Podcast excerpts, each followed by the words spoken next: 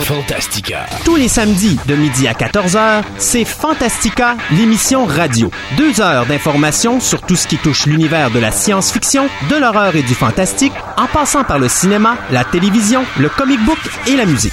Pour tous les amateurs et ceux qui désirent s'instruire et se tenir au courant sur ces univers passionnants, c'est un rendez-vous à ne pas manquer, samedi de midi à 14h.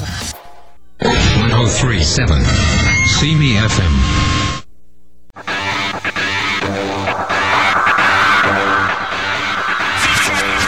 Aujourd'hui à Fantastica, José nous présentera sa chronique littéraire, Stéphane viendra nous parler de science et finalement notre table ronde sur Stargate Atlantis.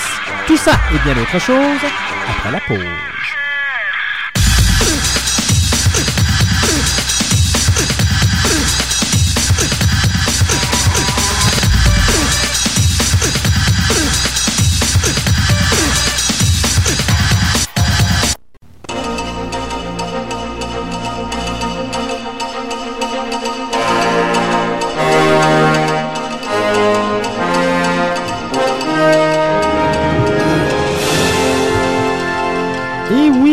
Bonjour à vous tous, euh, chers auditeurs du, euh, de, de Simi 1037, euh, le FM, euh, comment on pourrait dire, qui couvre la science-fiction, l'horreur, le fantastique et le médiéval tous les dimanches de 14h à 16h avec l'émission Fantastica. Alors, à mes côtés, bien sûr, j'ai mon ami Gaëtan. Bonjour, monsieur. Bonjour. Ah, les micros fonctionnent bien. Et bonjour, monsieur Gontran. Oui, on- est-ce qu'on peut vérifier c'est vers José? Ben oui. Alors, est-ce qu'on m'entend? ça Ben voilà, oui. Joie et Et bonheur. là, bien sûr, il nous manquerait notre petit thème national pour célébrer le retour de José, n'est-ce pas? Ah, Euh, tu parles toi de Mais- cette- notre chère euh, petite toune préférée? Voilà! Non, mais José, quand t'es pas venu là, il y a deux semaines, là, il était tellement malheureux, les gars. C'était épouvantable. D'abord, on a vidé une boîte de Kleenex. Ça m'a coûté une boîte de Kleenex pour 6137 ici. Mais en plus, euh, non, mais parce qu'il pleurait, là. Hein, bon. Et euh, en plus de ça, ben, tu sais, il, il, Gontran il était bouleversé qu'il se trompait toujours de, la, de musique. Quand il devait mettre un thème, il mettait le tien. Es-tu sûr que c'était pas le ciel qui pleurait? Oui, euh, non, il me semble qu'on avait du beau temps quand on a quitté les ondes. Alors après deux semaines de vacances, bien sûr, on revient, mais on revient en force, hein, comme quoi qu'il faut qu'on paye quand on part à vacances. Alors, on a pas mal de nouvelles. Alors, on va commencer très rapidement. D'abord, on va commencer par vous dire que vous avez dû remarquer qu'on a mis un thème très connu, qu'on a déjà mis ici en ondes, Solid Alien, qui a été réalisé par euh, Jerry Goldsmith. Mais il y a une raison pour qu'on fait ça aujourd'hui, c'est que, bien sûr, euh, la première nouvelle qu'on va donner cette semaine, c'est malheureusement le, la mauvaise nouvelle, soit le décès de Jerry Goldsmith à l'âge de 75 ans euh, compositeur américain qui est décédé des suites d'un cancer du poumon. Donc, euh, lui qui nous avait donné la trame sonore de La planète des singes, euh, Outland, Total Recall, il y avait euh, The Omen, euh, Logan's Run, il y avait bien sûr les Star Trek The Motion Picture, il y avait Star Trek le thème de The Next Generation qui bien sûr était le- pratiquement le même que The Motion Picture. Mhm. Il y avait Star Trek Voyager aussi qui est superbe comme thème. Il y avait également fait d'autres d'autres films dans le milieu du fantastique, dont The Mummy. Et pour finir sa carrière, ben, sa dernière trame sonore avait été Looney Tunes Back in Action. Donc, euh, bien, Monsieur Goldsmith est décédé donc euh, mercredi le 21 juillet dernier. Euh, C'était une nouvelle, moi, personnellement, ça m'a pris par surprise. D'abord, c'est Gontran, je pense, qui me l'avait annoncé euh, par la net en m'appelant pour me dire Hey, hey, je viens de voir sur Internet que Jerry Goldsmith est décédé. J'ai toujours pensé que John Williams s'en irait avant Jerry Goldsmith, étant donné que Williams est quand même, quoi, je pense qu'il a 7 ans de plus. Williams est plus jeune, me semble. Il est à la fin de la soixantaine, si je me rappelle bien. Hmm, T'es sûr? Ah, Tu seras à vérifier, Ah oui, là. bon, excusez-moi. Alors, c'est moi. Ben, voyez-vous, j'avais Je suis pas toujours, j'avais toujours gardé dans la tête que Jerry Goldsmith était plus jeune que, que John Williams. Il faut croire que Ben, il, John paraît, il Williams. paraît vénérable aussi, euh, Williams. là, je veux dire, euh, Mais faut dire que Williams euh, annonçait à peu près, ça fait quoi, trois, quatre fois qu'il annonce sa retraite, là? Euh, dans le cas de Jerry Goldsmith, il l'a jamais annoncé. Et il faut dire que Jerry Goldsmith, dans les compositeurs, les compositeurs, pardon, de musique cinématographique, il est celui qui a réalisé le plus de trames sonores euh, de tous les compositeurs qui existent, incluant John Williams. Euh, et d'ailleurs, il faut se rappeler que dans ses premiers thèmes, euh, c'est les thèmes pour la télévision, ils ont tous commencé par là. Euh, on lui doit aussi le thème de Twilight Zone. On lui doit le thème de The Man from Uncle.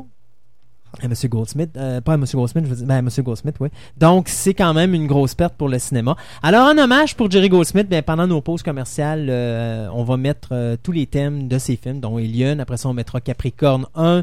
Euh, on va mettre des thèmes euh, de Star Trek de Motion Picture. On va mettre aussi celui de Voyager euh, et puis quelques autres petites surprises là pendant l'émission. Donc euh, restez avec nous pendant les deux heures. C'est un festival euh, Jerry Goldsmith en musique aujourd'hui qui nous attend. Et toi, de ton côté, mon cher ami, euh, Alors, ça a l'air qu'on passe pas une semaine ou au moins un mois sans au moins euh, faire une mention de ça, parce que Marvel est toujours sur le sentier de la guerre. On dirait que c'est euh, Ben leur que- dada. maintenant qu'ils peuvent plus euh, actionner Sony parce qu'on a décidé de faire la paix, il faut bien qu'ils se tournent vers quelqu'un d'autre. Ben, c'est ça. Ils ont, ils ont tiré leur dévolu sur une, une autre compagnie qui a du, qui a du cash, passez-moi l'expression. Fait que Marvel a décidé de sortir, de sortir des boulamites une, une entente qu'il avait fait avec Fox en 2001, euh, avant que Fox ne soit vendu à, à Disney. Alors, euh, à cette époque-là, euh, Fox présentait des dessins animés de X-Men, de Spider-Man et The Incredible Hulk. Et euh, à ce moment-là, ce qui est arrivé, c'est que quand ça a été racheté, on accuse Disney de ne pas avoir tenu compte ou avoir fait un décompte juste des comment pourrais-je dire de l'argent euh, amassé euh, suite à la diffusion de ces dessins animés. Alors Ma- Marvel a décidé de lancer une poursuite d'à peine 55 millions en dommages compensatoires, intérêts et autres frais euh, afférents concernant la, justice que ça va entourer. Alors on ne sait pas encore comment tout ça va finir, sauf que le comment pourrais-je dire, le spokesman de Disney, John Spelish, a dit qu'il qu'il n'avait rien vu encore sur la fameuse poursuite en question et ne passerait aucun commentaire. Alors, euh, c'est donc une histoire à suivre. Ouais, ouais, ouais. Ben, moi, je vais me lancer dans le domaine de la télévision. D'ailleurs, ça va permettre à mon ami Gontran d'en placer une petite vite euh, tantôt. Parce que j'ai promis à Gontran et à Stéphane qu'on parlerait de Stargate euh, Atlantis. D'ailleurs, ils sont arrivés en début d'émission. On veut mettre le thème de- d'Atlantis. On va mettre. J'ai dit non, c'est pas pour Atlantis. Aujourd'hui, c'est pour Jerry Goldsmith. Donc, là, je leur ai dit, ben, quand on va faire notre table ronde sur Stargate Atlantis, parler un petit peu de ça, tu mettras ton thème là. Alors, à la fin de l'émission, ben, les gens qui veulent entendre le nouveau thème de Stargate, la nouvelle série Stargate, Stargate Atlantis, ben, on va vous la mettre euh, ici en ondes. Mais ça dit, on va parler de records d'écoute à la télévision. Et euh, il y en a trois en réalité qui ont, été cassés. Euh, les trois ont été cassés en ligne. D'abord, il y en a un qui regarde la télévision au niveau mondial. Et ça, ça a été la grosse surprise. Je pense que personne ne s'attendait à ça. Et les deux autres, ben, ça a rapport à Sci-Fi Channel. Et euh, là-dessus, ben, mon ami Gontran, euh, il pourra nous glisser ça au niveau de Stargate. Là. Stargate, coup sur coup, euh, dans la- en deux semaines d'intervalle, a battu son propre record en quelque sorte.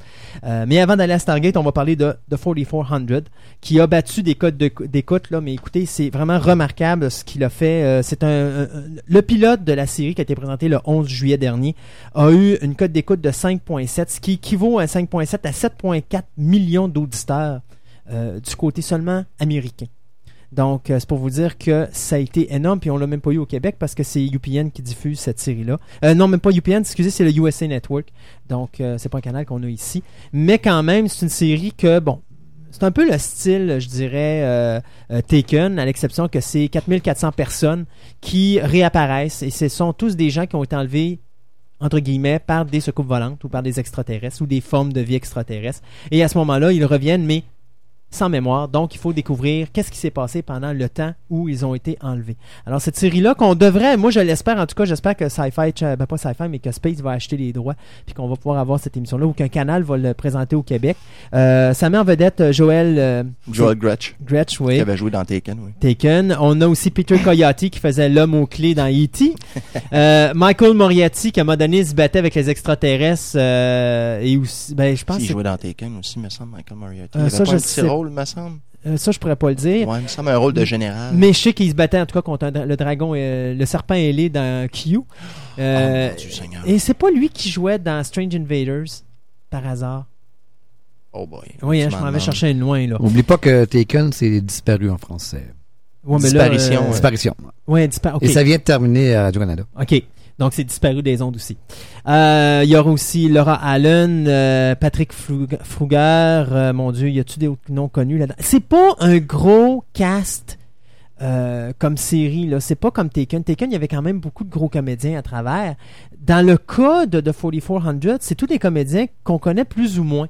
Mais ça a eu un boom incroyable à la télévision du côté américain, ce qui fait que bon, c'est quand même une série de 8 épisodes. J'ai bien hâte de voir. Ok, donc euh, c'est juste une mini-série, c'est ça? c'est juste une mini-série, ce n'est euh, pas une série ordinaire euh, à toutes les semaines. C'est vraiment huit épisodes, un peu style Taken, mais euh, ça a connu des codes d'écoute incroyables. Écoute, ça a ramassé même Taken, qui lui à l'époque avait ramassé les, les meilleurs codes d'écoute.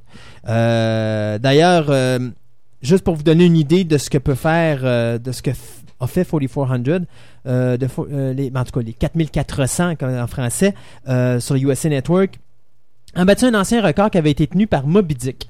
En 98, Moby Dick avait ramassé 10.4 d'auditeurs mis en deux nuits. Ce qui veut dire que vous divisez ça en deux, ça faisait 5.2 auditeurs par soirée. Alors, avec Patrick Stewart, effectivement. Donc là, ben, les 4400 avaient battu, ont battu un record là, qui était euh, Pour la station. en pour la station qui a ramassé le plus de codes d'écoute pour un programme dans la même soirée. Puis ça, c'est mondial. Donc 7,4 millions d'auditeurs, c'est quand même euh, beaucoup, beaucoup de monde. Euh, mais cependant, ça nous amène à Sci-Fi Channel, qui lui a battu également euh, ses, ses propres records avec Stargate et SG-1 8e saison, le pilote, et Stargate Atlantis, premier épisode C'est de la ça. première saison. Alors, le premier épisode de la huitième saison de Stargate, si je me rappelle bien, c'était un rating de 3.2. Et ça donnait euh, quelque chose comme... euh, attends un petit peu. C'est- Il y a 3.2 millions d'auditeurs. C'était un rating 2.4, je crois. C'est ça.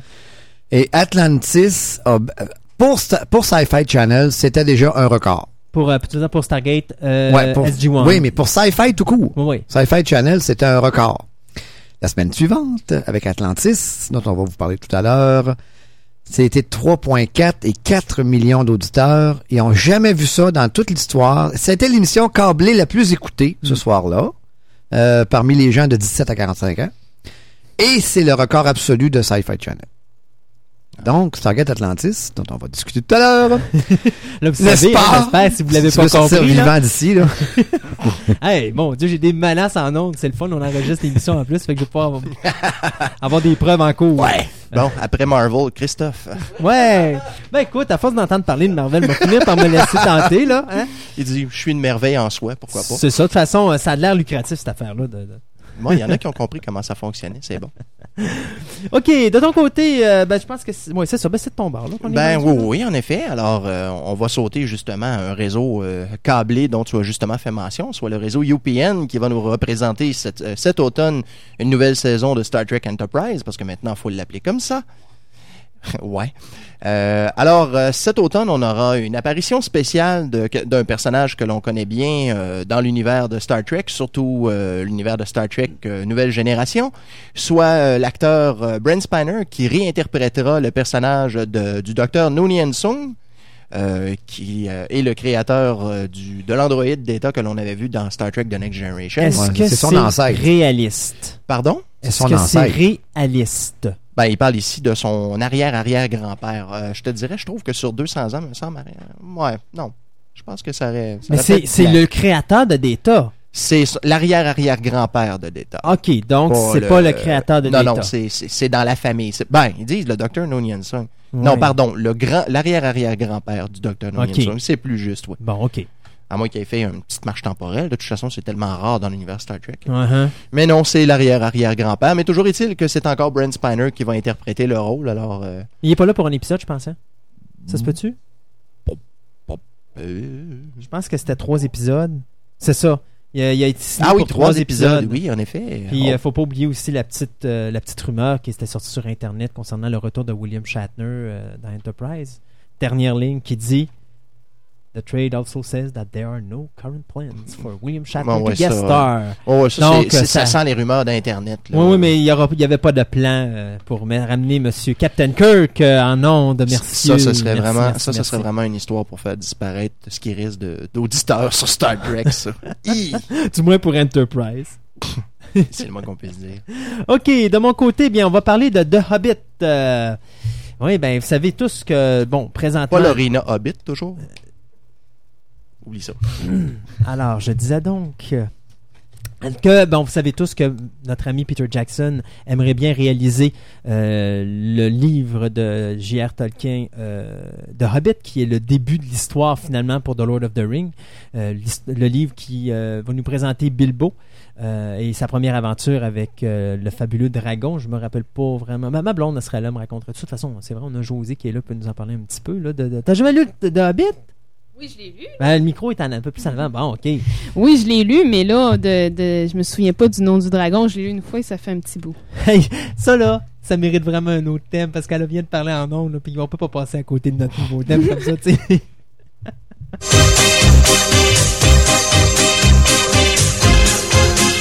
Bon, ok. Alors, ceci dit, euh, parlant de, de Hobbit, euh, donc, comme c'est très difficile présentement d'obtenir les droits, parce que voy- voyez-vous la façon qui se passe, euh, comment ça se situe présentement les droits, c'est que tout le monde a adoré dans la famille Tolkien euh, le film de Peter Jackson, la trilogie de Peter Jackson, excepté un individu. Cet individu-là refuse que Peter Jackson ait les droits de The Hobbit. Alors bien sûr, la famille poursuit ce membre familial-là qui refuse de vendre les droits à New Line pour pouvoir refaire un nouveau film. Et ben là, c'est en cours. Sauf que la compagnie à qui appartient New Line Cinema, qui est Time Warner, qui est également propriétaire bien sûr de Warner Brothers, euh, vient d'acheter ou est en train d'acheter MGM. Et la compagnie MGM possède les droits de The Hobbit, étant donné qu'ils ont diffusé la cassette vidéo du film japonais The Hobbit et Return of the King. Donc, par le fait même, on- New Line, on s'est dit, ben, tant qu'à contourner le problème, on va le contourner, alors on va aller chercher les droits où est-ce qu'ils sont. On va acheter la compagnie. Fait que comme ça, on va avoir les droits avec ça. Et c'est effectivement ce qui est en train de se passer. Euh, présentement, Time Warner est en train de sauter, euh, plutôt de, de, de, de- voler MGM euh, sous les euh, sous les yeux de Sony qui avait fait une offre, mais qui, d'après les propriétaires de la compagnie de MGM, euh, pas aussi, comment je pourrais-je dire, aussi euh,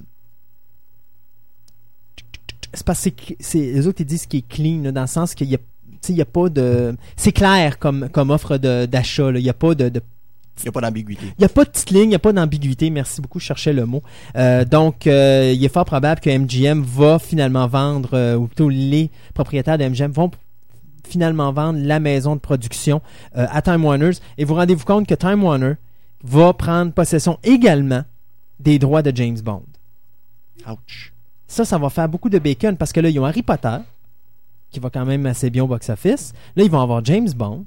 Sans compter toutes les autres franchises que Warner Brothers a sorties, euh, ça commence à faire beaucoup, beaucoup, beaucoup de sous. Ce que j'ai hâte de voir dans cette histoire-là avec les James Bond, par exemple, c'est surtout qu'est-ce qui va se passer au niveau justement des droits de la franchise de James Bond avec la famille Broccoli et tout ça. Les autres vont suivre MGM parce qu'en réalité, ça change rien au niveau du fait que MGM ne disparaît pas. MGM continue d'être MGM. C'est juste que MGM va appartenir à Time Warner.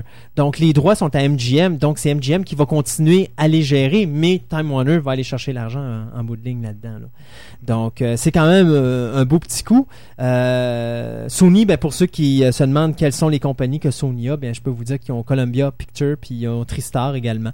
Donc, Restera à voir euh, le, le projet, mais si ça se fait, ben, il y a bien des chances que Peter Jackson, après son projet de King Kong pour euh, Noël l'année prochaine, et je sais que là, il embarque sur un autre projet, un petit drame psychologique surnaturel par la suite, euh, qui va nous donner un petit peu l'impression d'avoir un, un film de série B pour Jackson après tout ce qu'il va nous avoir donné de, de gigantesque euh, suite à sa trilogie des Lord of the Rings et King Kong.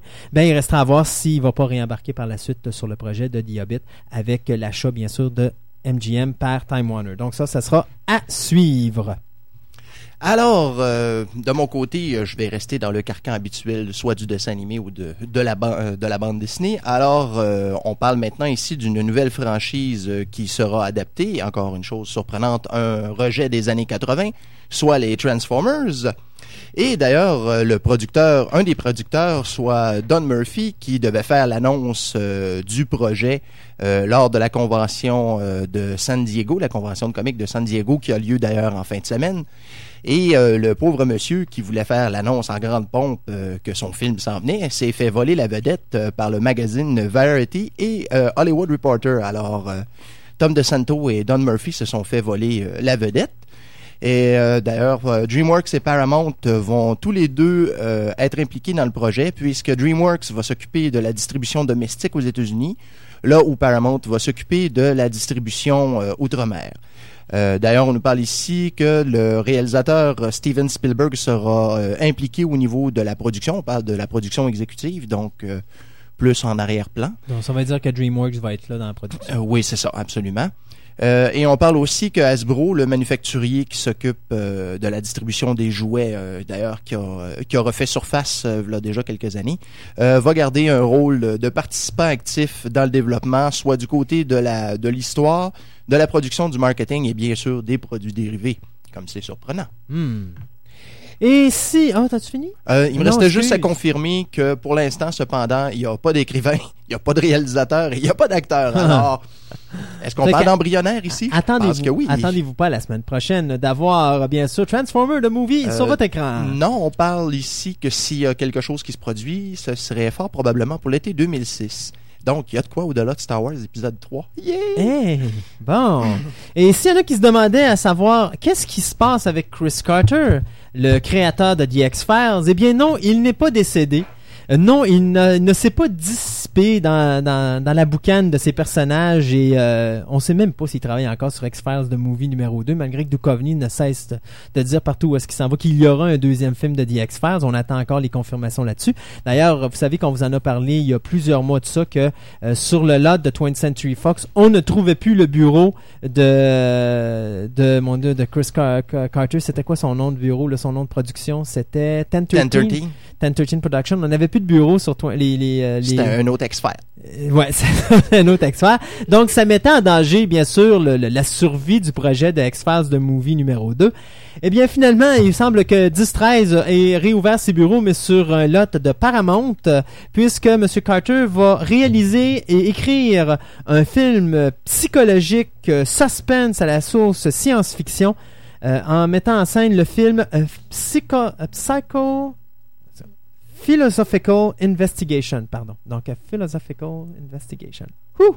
OK, alors... On euh, dit pas ça trois fois rapidement. non, pas du tout, pas du tout. Alors bien sûr, il coécrit euh, ce film avec son partenaire de toujours, euh, Frank Sputnik, et ça sera basé bien sur la nouvelle de Philip Kerr, euh, une nouvelle qui se passait dans un futur rapproché euh, où est-ce que euh, la génétique qui était euh, utilisée pour tester euh, ou plutôt un peu comme Minority Report, c'est qu'on on était capable de savoir si les gens allaient utiliser la violence dans leur existence en testant leur ADN. Donc, on était capable de voir si ces gens-là allaient être des êtres violents ou pas. Donc, ça permettait de, d'une certaine façon, d'éliminer le crime. Et ça, on faisait ça dès la naissance. Alors, le film, ben, ça va bien sûr centrer, euh, euh, ça va centrer sur une femme de Scotland Yard qui euh, joue un jeu de chat et souris avec un psychopathe euh, expert en informatique euh, qui a une liste là, pour éliminer des gens. Donc, restera à voir ce que va faire l'aspect génétique pour tester la criminalité de l'individu dans l'histoire. Mais enfin, ceci dit, euh, Mace Newfell et Robert Remy vont euh, produire le film. Il est à souligner que M. Newfell a ce projet-là depuis maintenant dix ans. Euh, et que ça fait plus de dix ans qu'il essaie de réaliser euh, le projet avec Paramount. Donc, euh, il semble que Chris Carter va débloquer tout ça. Et puis un psychopathe expert en informatique. Ouais. Ils ont copié sur notre club. On en a un ici à notre table. Oh, Y a quelqu'un qui est visé en je particulier? me sens là? pas visé. Toi, ça? Je pensais que c'était moi qui te disais, OK, bon, je suis quand même content. Alors, euh, on parlait bien sûr de Non, Stéphane. non, sans ça, si ça avait été juste toi, il aurait dit psychopathe tout court. Ah, c'est vrai. OK. On est fin, on est fin. Oui, oui, c'est beau. Là, pendant que je me frustre sur mes feuilles de papier, je les pitch en arrière. Continue avec ta nouvelle. ah non, nous c'est un psychoprof qu'on a. Alors, de ton côté, une petite dernière avant qu'on saute à une petite pause commerciale. Oui, oui, oui. Alors, euh, cet automne, euh, pour ceux qui suivent la série Smallville, euh, en anglais, bien sûr, parce que je je me rappelle pas si elle passe encore en français à Vrac, mais toujours est-il que la quatrième saison de Smallville verra apparaître des nouveaux personnages, étant donné qu'il y en a plusieurs qui ont disparu à la fin de la troisième. Ouais, ben on avait annoncé qu'il y allait avoir deux personnages. Il y avait Lois et puis il y avait un nouveau personnage là qu'on avait annoncé la semaine, là, il y a deux semaines, je crois. Moi, c'est ça le nouveau, euh, le nouveau love interest de Lana Lang. Alors cette fois-ci, on parle euh, de la comédienne qui interprétera donc euh, le personnage de Lois Lane, euh, qui s'appelle Erika Durance, qui est une petite canadienne. D'ailleurs, la nouvelle est sortie cette semaine dans, le Hollywood Reporter. On nous parle ici que Lois Lane va nous être présentée sous la forme d'une une- une étudiante collégienne qui n'a absolument aucun intérêt pour le journalisme. Alors là, c'est déjà là, c'est un C'est un petit changement. Ouais. Mais elle est quand même à Smallville pour euh, essayer d'élucider le, le mystère de la mort de sa cousine, Chloé Sullivan, euh, que l'on a vu dans les trois premières saisons et qui a rencontré euh, le Reaper dans la, dans la finale, ou du moins, c'est ce que tout, tout nous porte à croire. Euh, alors, c'est ça. Ce qu'on nous dit, c'est que dès, dès le départ, quand Lois va rencontrer Clark, euh, il n'y a pas exactement des étincelles, ou plutôt euh, des étincelles, mais pas nécessairement dans le bon sens. Alors, euh, un peu quand tu lances une clé dans un moteur ou quelque chose du genre, probablement. Euh, c'est ça. On nous dit que aussi dans le, la première apparition, dans le, la première de, de la saison, on va aussi nous présenter son, son papa, de, le papa de Lois Lane, qui est un général.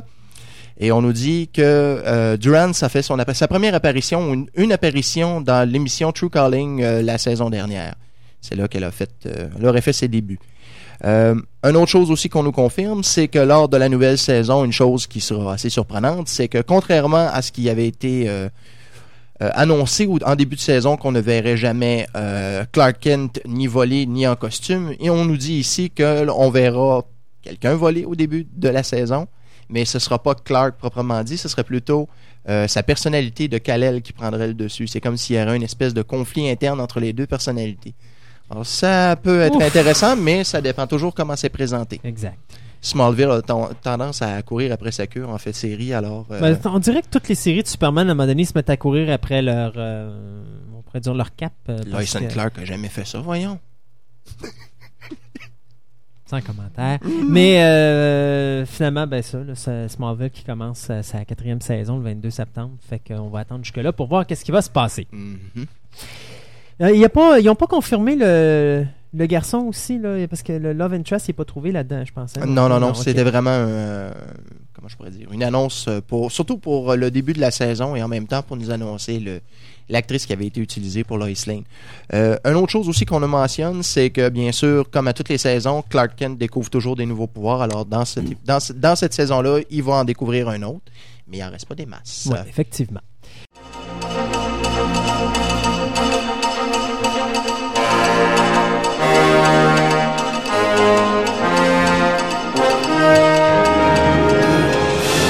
De retour à Fantastica, l'émission radio sur les ondes de Simi 103.7. Euh, écoutez, tantôt on a commencé avec une mauvaise nouvelle, bien là je vais commencer avec une bonne nouvelle.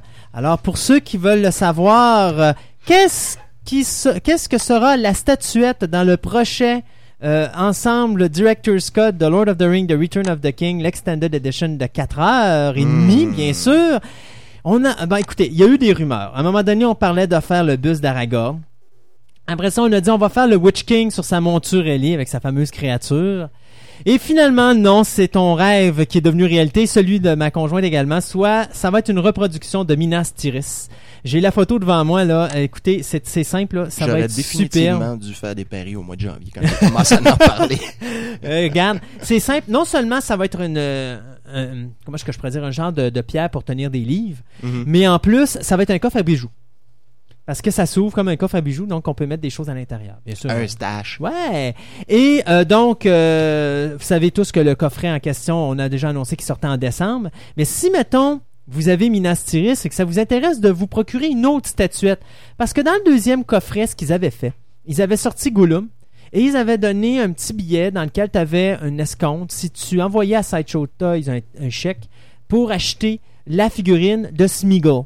Parce que vous savez, dans le premier kit, il y avait sorti les deux statues qu'on voit au début du premier film, ben, vers la fin du premier film en Mhm. réalité. là. Euh, et dans le deuxième, habituellement, ils sortaient toujours deux statuettes pour bloquer les livres. Et là, ce qu'ils ont fait l'année dernière, c'est qu'ils ont juste sorti la statuette de Gollum et ils ont offert aux gens d'acheter la, la statuette de Smeagol, mais directement chez Sideshow Toys. Ils refont la même chose cette année. Donc, vous avez Minas Ti- Tirith qui va venir avec votre ensemble, mais si vous voulez vous procurer Minas Morgul, qui est la fameuse euh, cité euh, qui laisse échapper les, euh, les forces de Mordor lorsque justement vous avez la séquence où est-ce que vous avez Frodo avec Sam et Gollum qui montent le fameux escalier qui les amène à la grotte de Chi... De Chi c'est... Chi- oh mon dieu, je me rappelle plus comment elle s'appelle l'araignée. C'est Chi... Ah, j'ai eu ça. Shelob? Shelob, merci. J'allais dire Chibol, mais c'était pas ça, c'était Shelob. je me suis comme trompé de lettre. C'était un colonialisme. Ouais, ça. c'est ça. Donc, vous serez capable, de- vous aurez un petit coupon qui vous permettra d'avoir, euh, de plutôt d'acheter la euh, la fabuleuse cité de Minas Morgul une reproduction de la cité de Minas Morgul via euh, la malle. Donc euh, Sideshow Toys, une fois qu'ils auront passé votre chèque, euh, ils vont pouvoir vous envoyer ça. Il y a aussi une confirmation qu'il y aurait un cinquième DVD, mais on ne sait pas encore ce que ça va être. Donc présentement, ce qu'on dit, c'est qu'il y aurait probablement un cinquième DVD comme dans le coffret de The Two Towers où on mettait un making-of de la création de la statuette de Gollum. Alors peut-être que là, on va faire un genre de making-of de la création de la statuette de Minas Tirith. Donc, euh, très beau cadeau de Noël. euh, je connais beaucoup de gens qui vont se pitcher sur, euh, sur cet ensemble juste pour avoir accès à la Ok, je pensais que tu étais en train de passer tes propres requêtes pour Noël. non, parce que c'est pas moi qui les achète les Lord of the Rings. Ça, c'est le domaine de ma blonde. Ah, d'accord. Moi, j'ai trop d'autres choses, moi, à acheter. Regarde, j'ai un coffret euh, 4 DVD qui s'en vient pour les euh, Dawn of the Dead avec les trois versions qui s'en vient. Puis euh, il y a le box set de Friday the 13 aussi que je veux bien avoir. Là. Alors là, ça commence à faire beaucoup de choses. euh. Alors c'est pour ça que non, ça, je laisse ça à ma blonde. Ça, c'est elle qui commandera ce cadeau-là. À chacun son dada. Voilà. Alors, euh, je vais sauter sur, euh, sur une petite vite. Euh, cette semaine, encore une fois, on a fait une annonce concernant encore une autre adaptation de bande dessinée, d'ailleurs, dont on a déjà mentionné à maintes reprises, soit le film Fantastic Four. Cette semaine, il restait une seule comédienne à, à mettre sur le Oui. film, en tout cas tout ce qui est, pour ce qui est des- au niveau des personnages principaux. Alors, euh, la femme invisible a été choisie et l'actrice qui a été retenue est donc euh, une super-héroïne. Elle a déjà interprété une super-héroïne dans la série Dark Angel. Je parle ici de Jessica Alba. J'espère que son, son- sa doublure va la suivre. Comment ça? Mais dans euh, Dark Angel, c'est pratiquement pas elle qui faisait ses scènes de combat. Ah, moi, c'est pas vraiment surprenant. là, mais Il y en a, il y a pas beaucoup d'acteurs ou d'actrices qui sautent euh, pieds joints euh, dans les euh, dans les effets spéciaux. euh, ils ont toujours peur de, de, de se casser la margoulette. Alors euh, c'est ça. Alors maintenant que le casting est terminé, euh, là bien sûr il reste encore le Doctor Doom dont on n'a pas de confirmation à savoir quel acteur va l'interpréter. Non, mais, Mais- les rumeurs vont en direction de Tim Robbins. Ouais, en tout cas, j'ai bien hâte de voir de quelle façon ils vont traiter ça parce que on a toujours parlé que le Doctor Doom était du même âge ou à peu près que Reed Richard, le Monsieur Fantastique dans les Fantastic Four. Là, ce serait quoi? Ce serait un professeur? Remarque euh, des changements dans les films, ce ne sera pas la Oh oui, c'est sûr, c'est vu. Il y en a sûr. qu'à voir le Kingpin dans Daredevil, là, euh, qui à l'origine... Ah oui, qui a eu la maladie euh, de Michael Jackson à l'envers. Oui, oui, oui, c'est assez, assez particulier. Euh, en Mais- tout cas, Mais juste comme ça, t'as- t'as-tu les noms des autres comédiens? oui, des fois que les gens nous ben oui, euh, c'était justement, c'est justement là j'en venais.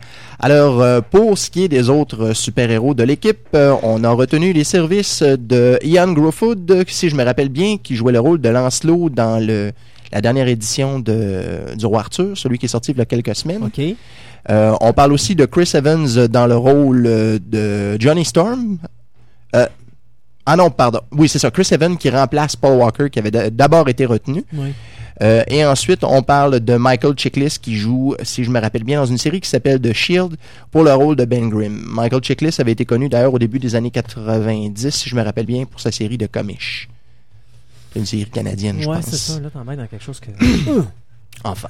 Alors, euh, pour l'instant, c'est euh, les acteurs qui ont été retenus. C'est sûr que de toute façon, la distribution va sûrement se compléter euh, dans les prochaines semaines. Alors, on va vous tenir au courant pour la suite. Ouais, ben euh, parlons donc de James Bond. Euh, donc, est-ce que notre cher ami James Bond, Pierce Brosnan, serait remplacé? Ben, il semble que c'est de plus en plus le cas parce que de plus en plus on parle que Pierce Brosnan ne sera pas là pour le prochain James Bond, dont le tournage devrait commencer Ah l'année des- prochaine.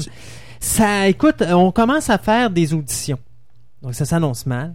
Et euh, bien sûr, bon, les rumeurs vont toujours bien. euh, ça va vraiment à, à pleine vitesse là, concernant Clive Owen, Hugh Jackman, puis même Jude Law. Mais là, il y en a un petit dernier qui sort de nulle part, que là, vraiment, est vraiment drôle, celle-là. C'est le fils de Roger Moore, Jeffrey Moore, qui aurait eu une audition. Tu le connais-tu? Non, mais Non.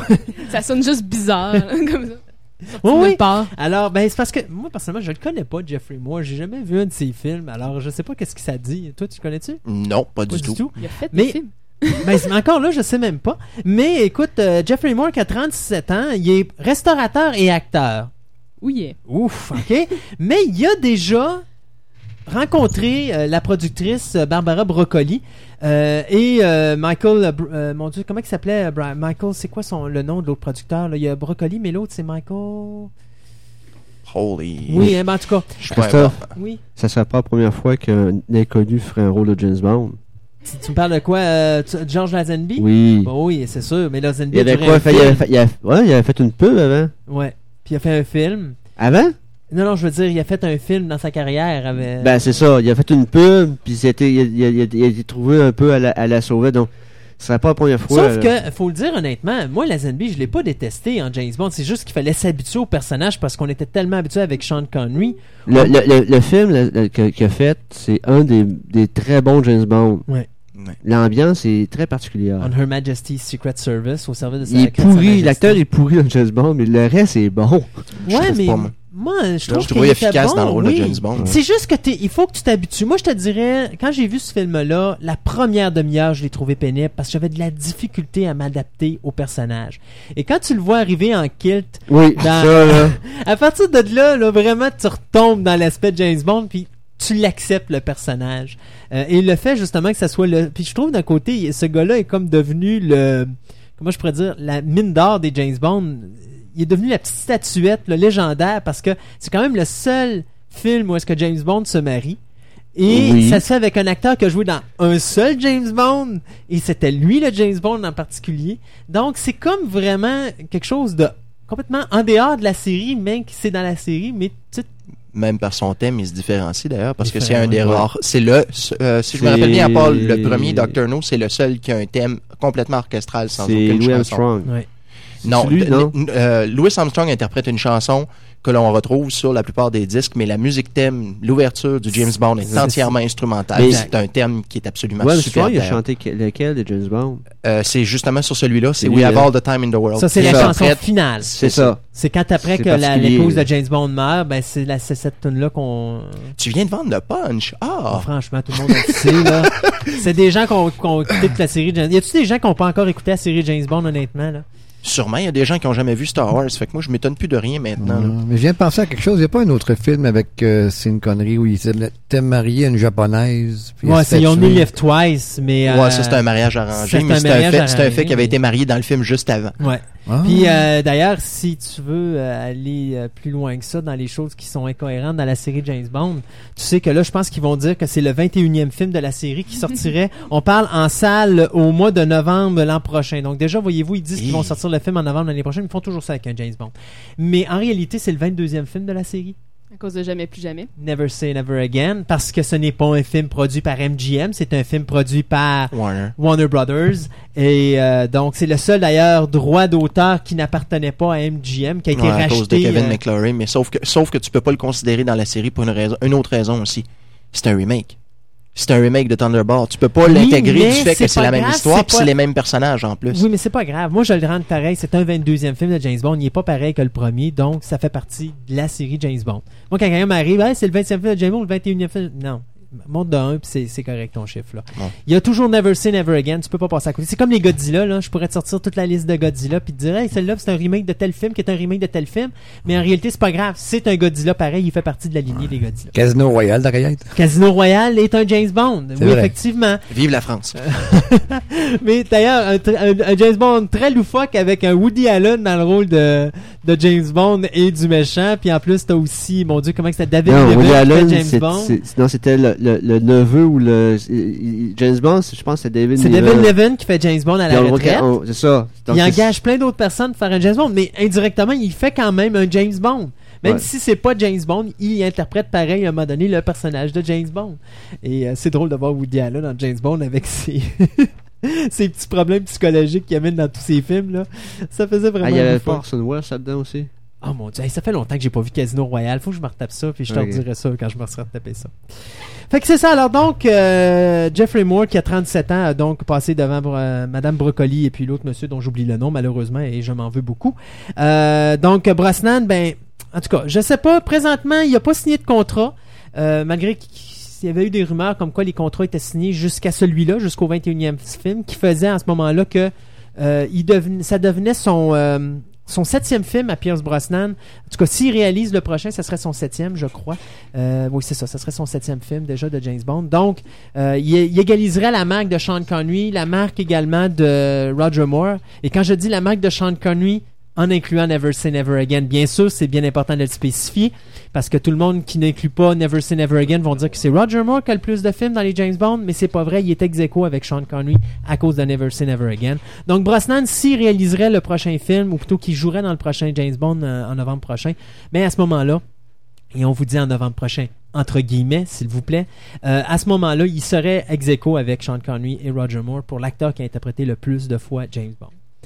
Mais j'ai l'impression, moi écoute, déjà là, quand Roger Moore avait annoncé qu'il allait démissionner dans le rôle de James Bond, je savais tout de suite que c'était Pierce Brosnan. Je voyais personne d'autre que Pierce Brosnan à cette époque-là pour faire ce rôle-là. Je trouvais tellement qu'il l'avait. Ouais, C'est avait un l'histoire avec contrat. Rem- ouais, il y avait un contrat avec Remington Steele, puis d'ailleurs, il- en tout cas, on connaît tous l'histoire. Euh, J'en voyais pas d'autres. Ils ont essayé Timothy Dalton, ça a pas, cla- ça a pas marché, ça a pas cliqué. Il a fait deux films. Ah ouais, bye bye, les gens pognent pas sur toi. Il y a eu tellement de plaintes sur Timothy Dalton. Pourtant, c'était pas un mauvais James Bond, mais c'était pas un James Bond auquel on était habitué avec Roger Moore.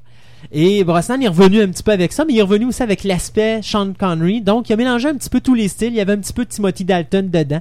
Donc, il avait tout mélangé les, les, les, les- les rôles de James Bond qu'on avait dans tous les films. Puis lui, il avait tout regroupé ça en un personnage. Et je trouvais qu'il l'avait à merveille. Ce qui est dommage avec, avec euh, Pierce Brosnan, c'est qu'il n'y a pas eu les scénarios qu'il y avait eu à l'époque de Roger Moore. Si on calcule des films comme The Spy Who Loved Me, euh, Moonraker, qui est exactement le même, ou encore To Live and Die, euh, non, pas To Live and Die, mais Live and Let Die, euh, qui est quand même intéressant. Ouais, mais regarde, ça amenait l'aspect de la magie noire. C'est quelque chose de nouveau. Ouais, non, c'est parce que je te dirais que le, moi, tant qu'à moi, les, les Roger Moore ont commencé à être bons avec Spy Who Loved Me. Les deux premiers qu'il a fait, tant qu'à moi, c'est de la cochonnerie. Oh Ben, non. De, ben, The Man, ou, The Man with the Golden Gun, j'avoue que la petite poursuite automobile, moi, je suis un, passionné de poursuite automobile, je l'ai bien aimé, là. Le seul élément positif des deux films que tu as nommés, Man, and- Man- with the Golden Gun puis Live and Let Die, Die. c'est le shérif J.W. Pepper.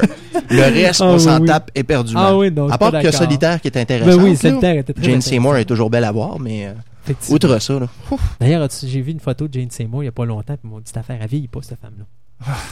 donc, euh, tout ça pour dire donc que le prochain James Bond, ben, euh, on espère que euh, Monsieur Brosnan sera encore là pour un, du moins euh, jusqu'à ce qu'il sache un peu plus où est-ce qu'il s'en va vers Claire Beckey pour nous amener un vrai personnage. Moi, je m'excuse, mais Hugh Jackman en James Bond 1-1, Clive Owen encore moins, Jude là définitivement Hugh. Jackman, pas. en James Bond, pourtant, il serait tellement, il serait très bien en Euh, tuxedo et tu serais surpris. Oui, mais c'est l'impression. Regarde, ça, ça m'intéresse pas de voir Wolverine en James Bond, s'il vous plaît, là. Ben là, si Il t'attends trois trop- fois que James Bond se pointe qu'il va y sortir les éclats, là, t'as un problème, là. Non, mais c'est parce que c'est- il est trop. Là, on le connaît trop à ce niveau-là. Euh, ça prend un acteur que tu peux pas identifier à rien du tout, que tu vas identifier à James Bond et qui sortira pas de, sa- de, de, de, de, de cette clique-là. là. Christophe, t'as-tu vu King Arthur? Non, je l'ai pas vu. Je vais attendre en DVD. J'ai j'ai entendu, je ne me souviens plus où, là, que le personnage principal de King Arthur. Clive pas- Owen. Ah, c'est lui? Oui. Ok, c'est c'est- c'est ça, ok. Lui, il serait bien.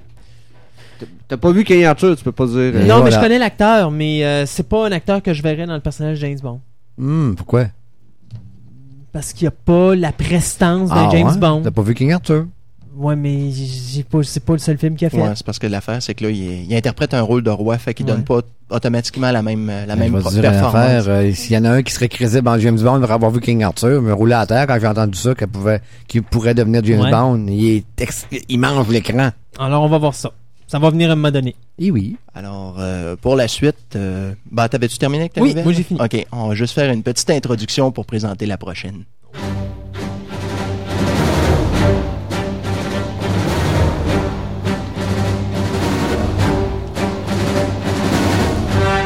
Alors, 21 ans après la finale de la trilogie originale, on nous présente finalement le titre de, du troisième volet de la série, de la première Ouais. trilogie de Star Wars. On avait, on avait donné un titre qui avait été tiré d'un journal britannique qui disait l'avoir de source sûre. Faut croire que c'était vraiment pas de source sûre. Euh, on avait donné Birth of the Empire. Alors, ce ne sera pas Birth of the Empire. Et cette nuit est sortie la nouvelle que George Lucas avait sorti le film. C'est sorti c'est sorti hier durant le encore justement la convention de comics de San Diego. La grosse nouvelle. Alors l'épisode 3 sera donc appelé pour faire écho à la- au troisième épisode de la série originale. Il sera intitulé La revanche des Sith. Revenge of the Sith. Bon. Alors en tout cas, au moins, toujours est-il, moi, quand, quand j'ai vu le titre, ça m'a fait sourire. J'ai fait, bon, au moins, on arrive avec un titre qui est un petit peu plus représentatif. Malgré que les deux autres l'étaient aussi, mais sauf qu'on ne pouvait pas faire autrement que les trouver loufoques. Mais regarde, je, je m'amuse toujours à dire l'attaque des clowns. Mhm. Hein, puis la menace fantôme, mais regarde, je la cherche encore, la menace. Les fantômes. Ouais, ben c'est ça. Elle était, elle était omniprésente, mais euh, c'est parce que l'affaire, c'est qu'on on n'arrivait pas. Puis pourtant, si on, si on regarde le premier épisode, le fantôme, on le voit, on n'arrête pas de le voir. C'est juste un hologramme. Mhm. Sauf que, je veux dire, c'est pas. euh, c'est pas évident. Puis de toute façon, ce film-là, tant qu'à moi, il a pas, euh, ça restera pas dans, dans l'histoire comme étant un des, un des chefs-d'œuvre. Non, mais tant qu'à moi, il est meilleur que le deuxième. Ah, ben là. Des goûts et des couleurs, encore Exact. une fois. Alors, euh, c'est ça. En grande pompe, hier, on nous a annoncé la sortie. Et bien sûr, comme, euh, comme tout bon coup promotionnel, euh, est toujours bien accompagné. Alors, tout de suite après l'annonce du film, on vous dit bien, ceux qui sont intéressés, il y a des gilets avec l'effigie, avec le nouveau logo dessus Ben oui. à la sortie. Alors, euh, ça a dû se garrocher. Et l'annonce a été faite devant 6500 fans en délire.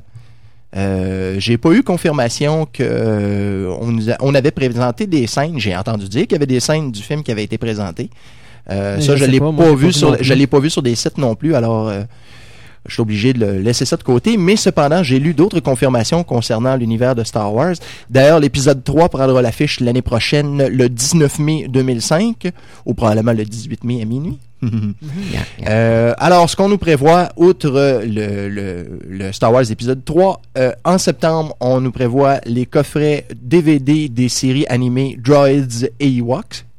Ensuite, en novembre, on parle de la sortie de Ewok Adventure, le premier euh, téléfilm qui avait Oui. été fait avec les Ewoks. Et ensuite, en décembre, on surenchérit avec Battle for Endor. Et euh, on le deuxième film des Ewoks. C'est ça, le deuxième téléfilm des Ewoks. Et ensuite, on parle au mois de mars de la sortie en DVD euh, des 20 premiers épisodes de Clone Wars qui sont diffusés à Télétoon. OK. Euh, ensuite, on nous présenterait probablement un deuxième coffret avec les, les 10 derniers épisodes de 30 Moi, je minutes. comprends pas pourquoi il n'a pas sorti un coffret spécial sur Ewoks et The Battle for Endor. C'est deux films qui se suivent. Pourquoi qu'ils ne sortent pas en même temps? Ben, c'est parce que si tu sors un après l'autre, après ça, tu as toujours la possibilité de vendre un coffret des deux ensemble. Ah. Donc, tu viens de faire double profit. Ouais, c'est parce que le problème, tu sais comment que c'est, là. il y a- En tout cas.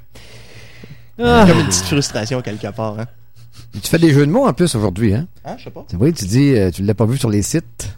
Ah, wow. Celle-là, elle t'a pas voulu, mais Ouf! merci. C'est un petit velours.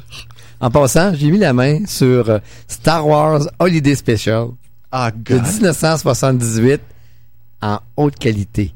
Sur Internet. Je l'ai trouvé dans un BitTorrent. ça fait que si vous voulez vous rouler à terre. On va- je, veux ju- l'écoutera. je veux juste le dessin animé de Boba Ouais, Fett. oui, le reste m'intéresse pas vraiment. Non, c'est amusant. La, la famille Ewok, là. Je suis pas sûr que de voir les acteurs chanter, ça m'intéresse vraiment. Est-ce qu'il y a autre chose sur Star Wars épisode 3? Non, pour l'instant, c'est euh, c'était la grosse nouvelle. Euh, je- Mais là, là, là, il n'y aura plus de changement, là. Il n'y aura plus personne qui va dire, hey, j'ai le titre, le titre. Ben, c'est parce que titre, là, on viendra pas dire que la revanche re- ressemble pas au site, là, parce que c'est c'est la raison principale pour laquelle le titre original de Return of the Jedi avait été changé. Parce qu'à l'origine, il devait s'appeler Revenge, of the, Jedi. ouais. Alors, euh, puis finalement, au mois de décembre, George Lucas dit, Mais c'est bien trop violent pour le, mon public. Là, ils Ça va être le retour du Jedi, mais là, les sites, c'est- c'est des gros méchants. Fait que la là- revanche leur va si bien. Peut-être, ou peut-être que quelques jours avant sa sortie, il va dire, non, finalement, on va appeler ça Return of the Sith. Ah, God. OK. Pas. Bon, vous savez, la dernière fois, quand vous annoncez les nouvelles séries qui sortiraient à la télévision, on vous a dit, hey, WB a annoncé sa, pro- sa programmation, mais ils n'ont pas mis Dark Shadow, sur lequel ils ont investi déjà plus de 5 à 6 millions euh, sur la pré-production. Et finalement, bien, euh, WB vient d'annoncer que, ben, malgré le fait que euh, ça a été produit de façon exemplaire par Monsieur John Well, et le fait que les épisodes sont très, très, très, très bien écrits, nous n'allons pas poursuivre avec le projet de la troisième ou du troisième remake de la série euh, Dark Shadow, une série britannique qui mettait en vedette bien sûr. Ben, regardez Dark Shadow, pour ceux qui savent, qui savent pas c'est quoi, c'est très simple. C'est imaginez-vous All My Children ou euh, une espèce de soap Un opéra soap, ouais. là, ok, qui a lieu à tous les jours. Vous avez un nouvel épisode du lundi au vendredi. Et à un moment donné, on avait créé Dark Shadows, où c'était une famille qui prenait possession d'un manoir, tout simplement. Et il se passait des histoires là-dedans, mais tout à fait ordinaires, avec euh, monsieur, madame, le méchant qui arrive dans le décor, puis « Ah, tu veux voler ma blonde, et ah, tu veux voler ci, puis ah, tu veux voler ça. » Sauf qu'à un moment donné, les codes d'écoute descendaient, descendaient, descendaient, descendaient, et un jour, on a décidé, on dit, on va faire quelque chose qui s'est jamais fait, on va foutre un vampire là-dedans. Et ils ont créé le personnage de Barnabas, c'est Barnabas ou Barnabas? Barnabas Collins. Et c'était le premier vampire d'un d'un soap opéra. et finalement, les codes d'écoute ont pété le plafond. Ça s'était jamais vu, des codes d'écoute comme ça en, en Grande-Bretagne. Et c'est devenu un soap aux allures fantastiques. Et ça a été euh, Dark Shadows, qui a duré, je crois, quelque chose comme 7 ou 8 ans. Ah, Ça a été beaucoup, Ça a été beaucoup d'épisodes de ça. 65 jusqu'à 60 et dans le début des années 70. Et on avait recréé une nouvelle série. Et là, on allait recréer une troisième série à nouveau, euh, Dark Shadow sur le WB. Et finalement, bien après avoir investi euh, 5 à 6 millions de dollars sur cette pré-production, ben on a décidé de tirer la plug. Donc, plus de Dark Shadows. Les comédiens qui avaient tous été confirmés, ben on leur a donné leur bleu déjà avant même qu'ils commencent à travailler. C'est plaisant. Alors, tout ça pour dire que euh, pas de Dark Shadows. Alors, il faudra attendre peut-être encore une décennie avant de revoir un remake à ce niveau-là. Fait que Dark Shadow s'est ramassé dans un autre WB. Le Waste Basket. C'est à peu près ça. Hi! Hi. Alors, euh, une petite dernière de mon côté, et c'est pas, c'est pas exactement la moindre, euh, même je dirais que c'est quasiment la nouvelle la plus intéressante qui est sortie cette semaine, outre le titre de Star Wars. Le réalisateur Brian Singer, à qui l'on doit jusqu'à présent les meilleures adaptations de super-héros tant qu'à moi, outre peut-être un certain Batman en 60 89, euh, sera bientôt affecté à un autre projet de film de bande dessinée, et cette fois-ci, on nous parle d'un retour sur grand écran d'un homme avec un gros S sur la poitrine. Alors, euh, je crois pas que ça va, ce serait quelque chose de mauvais. Hmm. On parle ici de, de super. Oui, c'est ça, Snoopy, ce serait bon. Ou su- Stupidement. Alors, Superman euh, qui referait finalement euh, surface sur grand écran, surtout que le projet est en, est en branle depuis 96-97 qu'on essaie de raviver Ouais, Superman. 97, puis même si je me trompe pas, j'avais lu que ça allait depuis 1987 que Warner essayait de recréer un nouveau film avec Superman. Sauf que lorsqu'ils ont vu la conclusion de The Matrix en 97, ils ont dit Ah, la technologie est là, on peut le faire. Et là, ils ont activé la machine pour créer un nouveau Superman. Il y avait un projet avec Nicolas Cage à un moment euh, on y a- à un moment donné, Nicolas Cage en Oh oui, Superman. puis Oh là, là il voulait faire un vieux Superman, vieux euh, Superman qui euh, avait pris sa retraite, qui était alcoolique, puis qui allait ramener. Puis mon Dieu, il y a eu tellement de concepts. Ça en était ridicule. Et là, ben, on arrive avec un projet. Finalement, en revenant avec les, avec ceux qui ont, qui ont travaillé sur Il vient de l'original. venir une belle image. Superman oui. alcoolique, faut qu'il prenne son 5 gallons de gin pour être chaud. C'est exactement l'image qui m'est venue, tu sais. Tu vois une pile de bouteilles en arrière, puis il essaye de saouler, puis il est toujours pas capable. Effectivement. Mission impossible. Alors, c'est ça. Alors, euh, ce que l'on dit concernant Superman, c'est que, premièrement, le réalisateur qui était dessus actuellement s'est fait dire, euh, s'est fait montrer la porte très gentiment. qui est nul autre que MCG qui nous avait donné les deux Charlie's Angel. Un Superman fait à la sauce Charlie's Angel. Il me semble de voir l'hélicoptère qui penche et Superman qui prend le temps de passer à travers la cabine pour sortir de l'autre côté pour rattraper l'hélicoptère qui tombe et après ça courir à, la poursuite d'une jeune demoiselle qui est tombée euh, 50 pieds plus loin et qui Tout l'attrape en à tenant un camion dans la main. En prenant son café puis son beigne en plus. Et à un moment donné, tu sais, il échappe la l'héroïne du film et là on dit mais où est Superman? Et là tu entends la chanson il, est parti pour son pauvre île. Ok. Ouf! ouais. On vient de faire un petit retour en On arrière. était, on était en vacances la semaine dernière, hein? Ça paraît. Ça sent encore les vacances, je te dirais. Alors, pour ce qui est de Brian Singer, bien sûr, puisqu'il s'en va sur Superman, euh, ses euh, Michael Dougherty et Dan Harris euh, vont le rejoindre. Et bien sûr, ce qui est d'autant plus intéressant, c'est que le, la réalisatrice, pas la réalisatrice, mais plutôt la productrice Lauren Schuler Donner se joindrait à son mari, Richard Donner, que l'on connaît bien justement pour le premier Superman Oui, et, le deuxième. du deuxième. Euh, chose qui devrait d'ailleurs être rectifiée, on va Oui, l'espérer. Effectivement. Mais toujours est-il que les deux euh, vont s'impliquer euh, au niveau de la production. Alors là, on se ramasserait avec Richard Donner, Lauren, Don- Lauren Schuler Donner, Brian Singer, probablement que Tom DeSanto et euh, Avi Arad vont s'impliquer là-dedans aussi. Euh, Avi mais Arad, non. non. pas vraiment, pas du côté de Superman, ce serait plutôt surprenant. Parce qu'à Vie Arad, ça a rapport Ouais, avec ouais, Marvel. non, c'est ça, c'est ça. On va, on va oublier ça avant que Marvel nous fasse une poursuite. Là. Ah, oui. Euh, toujours est-il aussi qu'une autre petite chose intéressante qu'on nous mentionne, c'est que l'acteur Christopher Reeves, que l'on avait connu sous les traits du Superman de 78 de 78, Donner, ouais.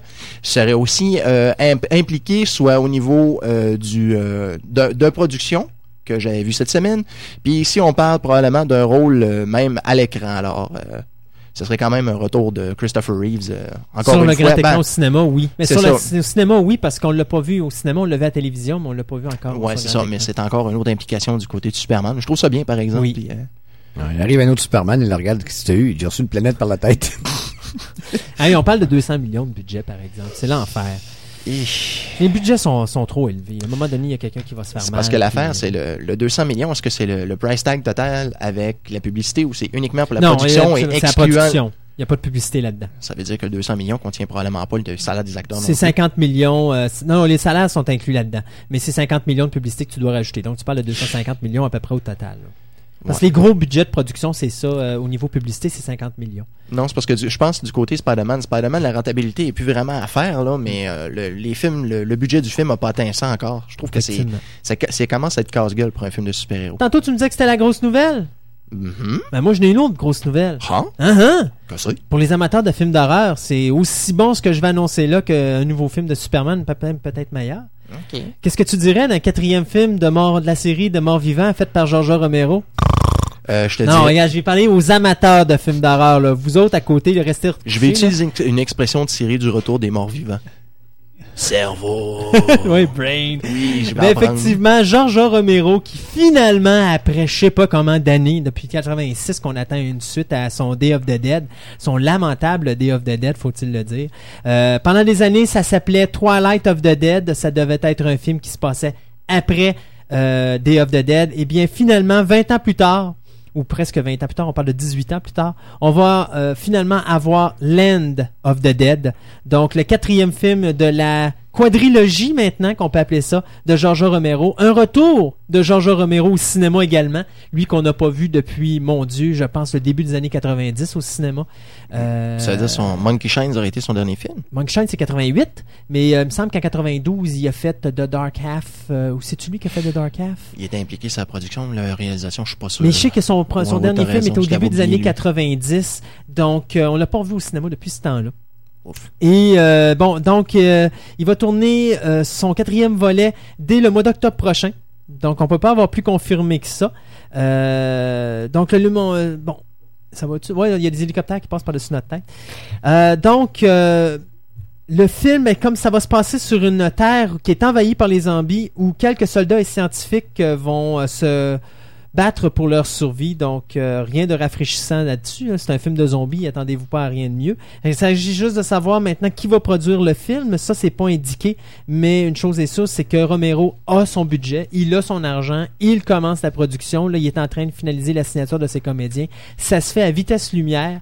Donc, euh, j'espère que ça va être mieux que Day of the Dead et que euh, on va vraiment se- s'en licher les babines, comme on dit, parce que Land of the Dead, avec la technologie d'aujourd'hui, euh, déjà avec ce qu'il faisait à l'époque des années 80, avec euh, même les années fin des années 60, milieu des années 70 et milieu des années 80, là, ce qu'il a fait avec ces films de zombies, avec la technologie qui existait au niveau des effets spéciaux, j'ai hâte de voir quelque chose euh, aujourd'hui fait par euh, Monsieur Romero. Donc c'est confirmé.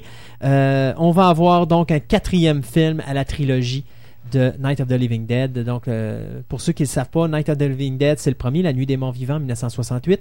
En 1976, on a eu 78. 78, excuse, c'est vrai. On a eu Dawn of the Dead, soit le crépuscule des morts vivants, où c'était Zombie, le Mhm. crépuscule des morts vivants. On a eu en 86 Day of the Dead, qui était le jour des morts vivants, qui était pas terrible, mais au niveau des effets spéciaux, par exemple, il était Saisissant. il était vraiment bon, il était vraiment bien fait. Euh, en 90, on a eu le premier remake, soit The Night of the Living Dead, euh, celui de Tom Savini. Récemment, on a eu Dawn of the Dead, le remake. Et présentement, on a la suite de Day of the Dead, qui est euh, Con- Contagi- Contagious ou Continuum. En tout cas, je n'ai parlé il y a quelques semaines. Un petit film de série B euh, qu'on avait glissé ici, euh, un petit mot en onde. Donc, ça aussi, ça s'en vient l'année prochaine, probablement directement en vidéocassette. Ça, je m'attends rien d'extraordinaire de ça. Et là, on va avoir le quatrième film de la trilogie qui est Land of the, Dead. Probablement qu'on va avoir le remake l'année d'après, étant donné qu'ils ont pratiquement tout fait les, les films de Romero en remake. Ils vont bien finir par faire celui-là rapidement. Ceci dit, ben moi, pour moi, je trouve aussi que c'est une belle nouvelle, surtout pour les amateurs de films d'horreur puis euh, de la, trilo- ben, enfin, de la quadrilogie des des films de zombies de Romero. Là, c'est une, une bonne news. Le festival d'hémoglobine continue. Oui.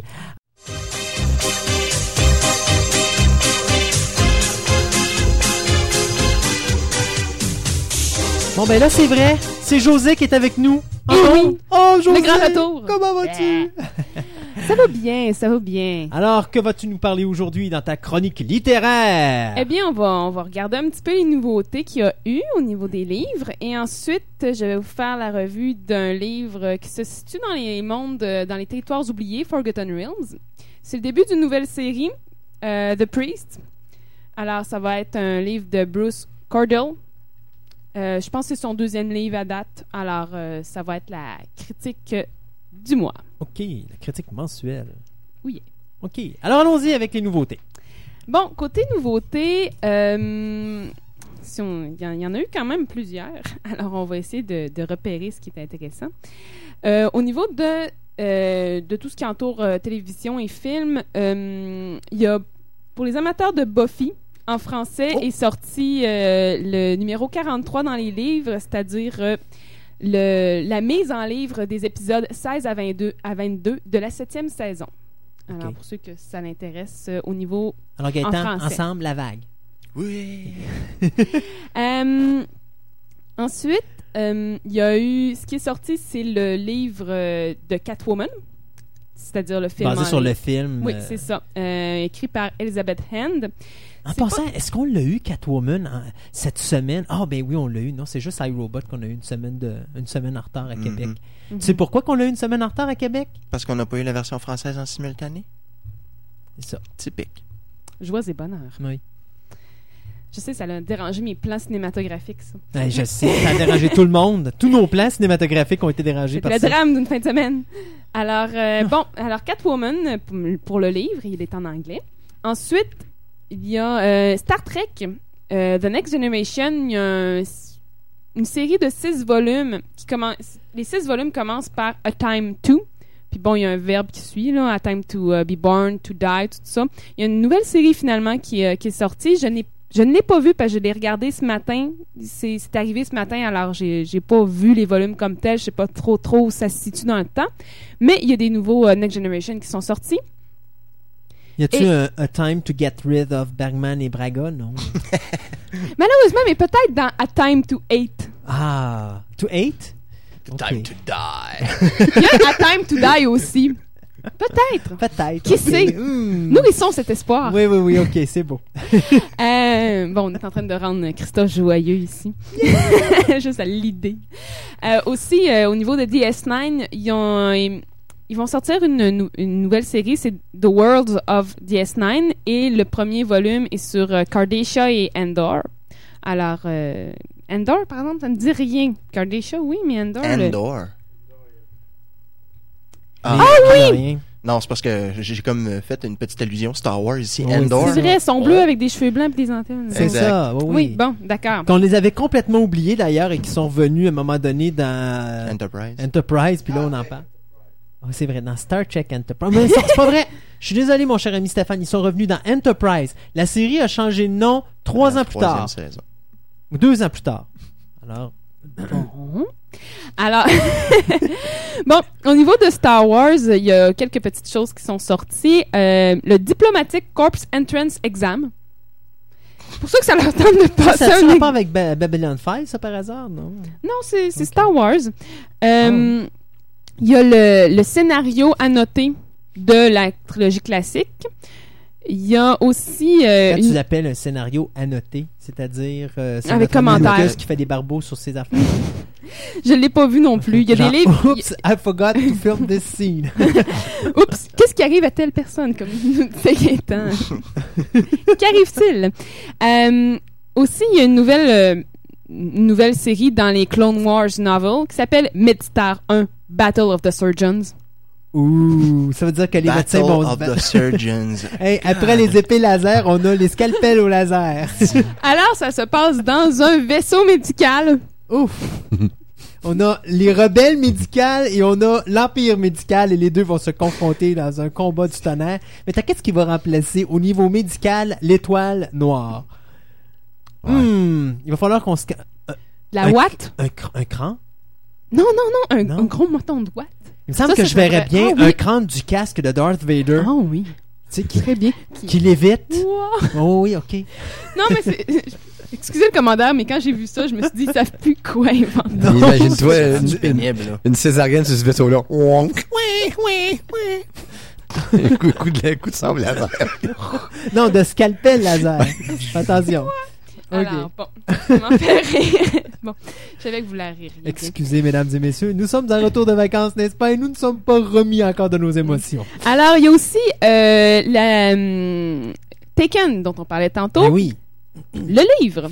Ok, est bon. sorti. Ils ils sortent pas des épisodes entre les épisodes. euh, Non, non, là, c'est la. C'est vraiment l'adaptation de la série. Ça doit être une fichue brique. On parle de quoi? 12 heures de. C'est 6 films de 2 dix- heures c'est dix- C'est 10, c'est 20 heures. 20 heures. Et c'est une euh, méchante brique, cher. C'est c'est plus que les Stephen King. Lui aussi, il est sorti à matin. Alors, il y a des livres. Il y, a, il y a certains livres, c'est ça que j'ai. euh, non, il est sorti avant, mais sur le, je l'ai pas vu. euh, il était, il était peut-être en, en, en- Mais Taken, en est-ce que c'est un livre qui contient tout ou c'est une première partie? Parce que ça n'a pas de bon sens.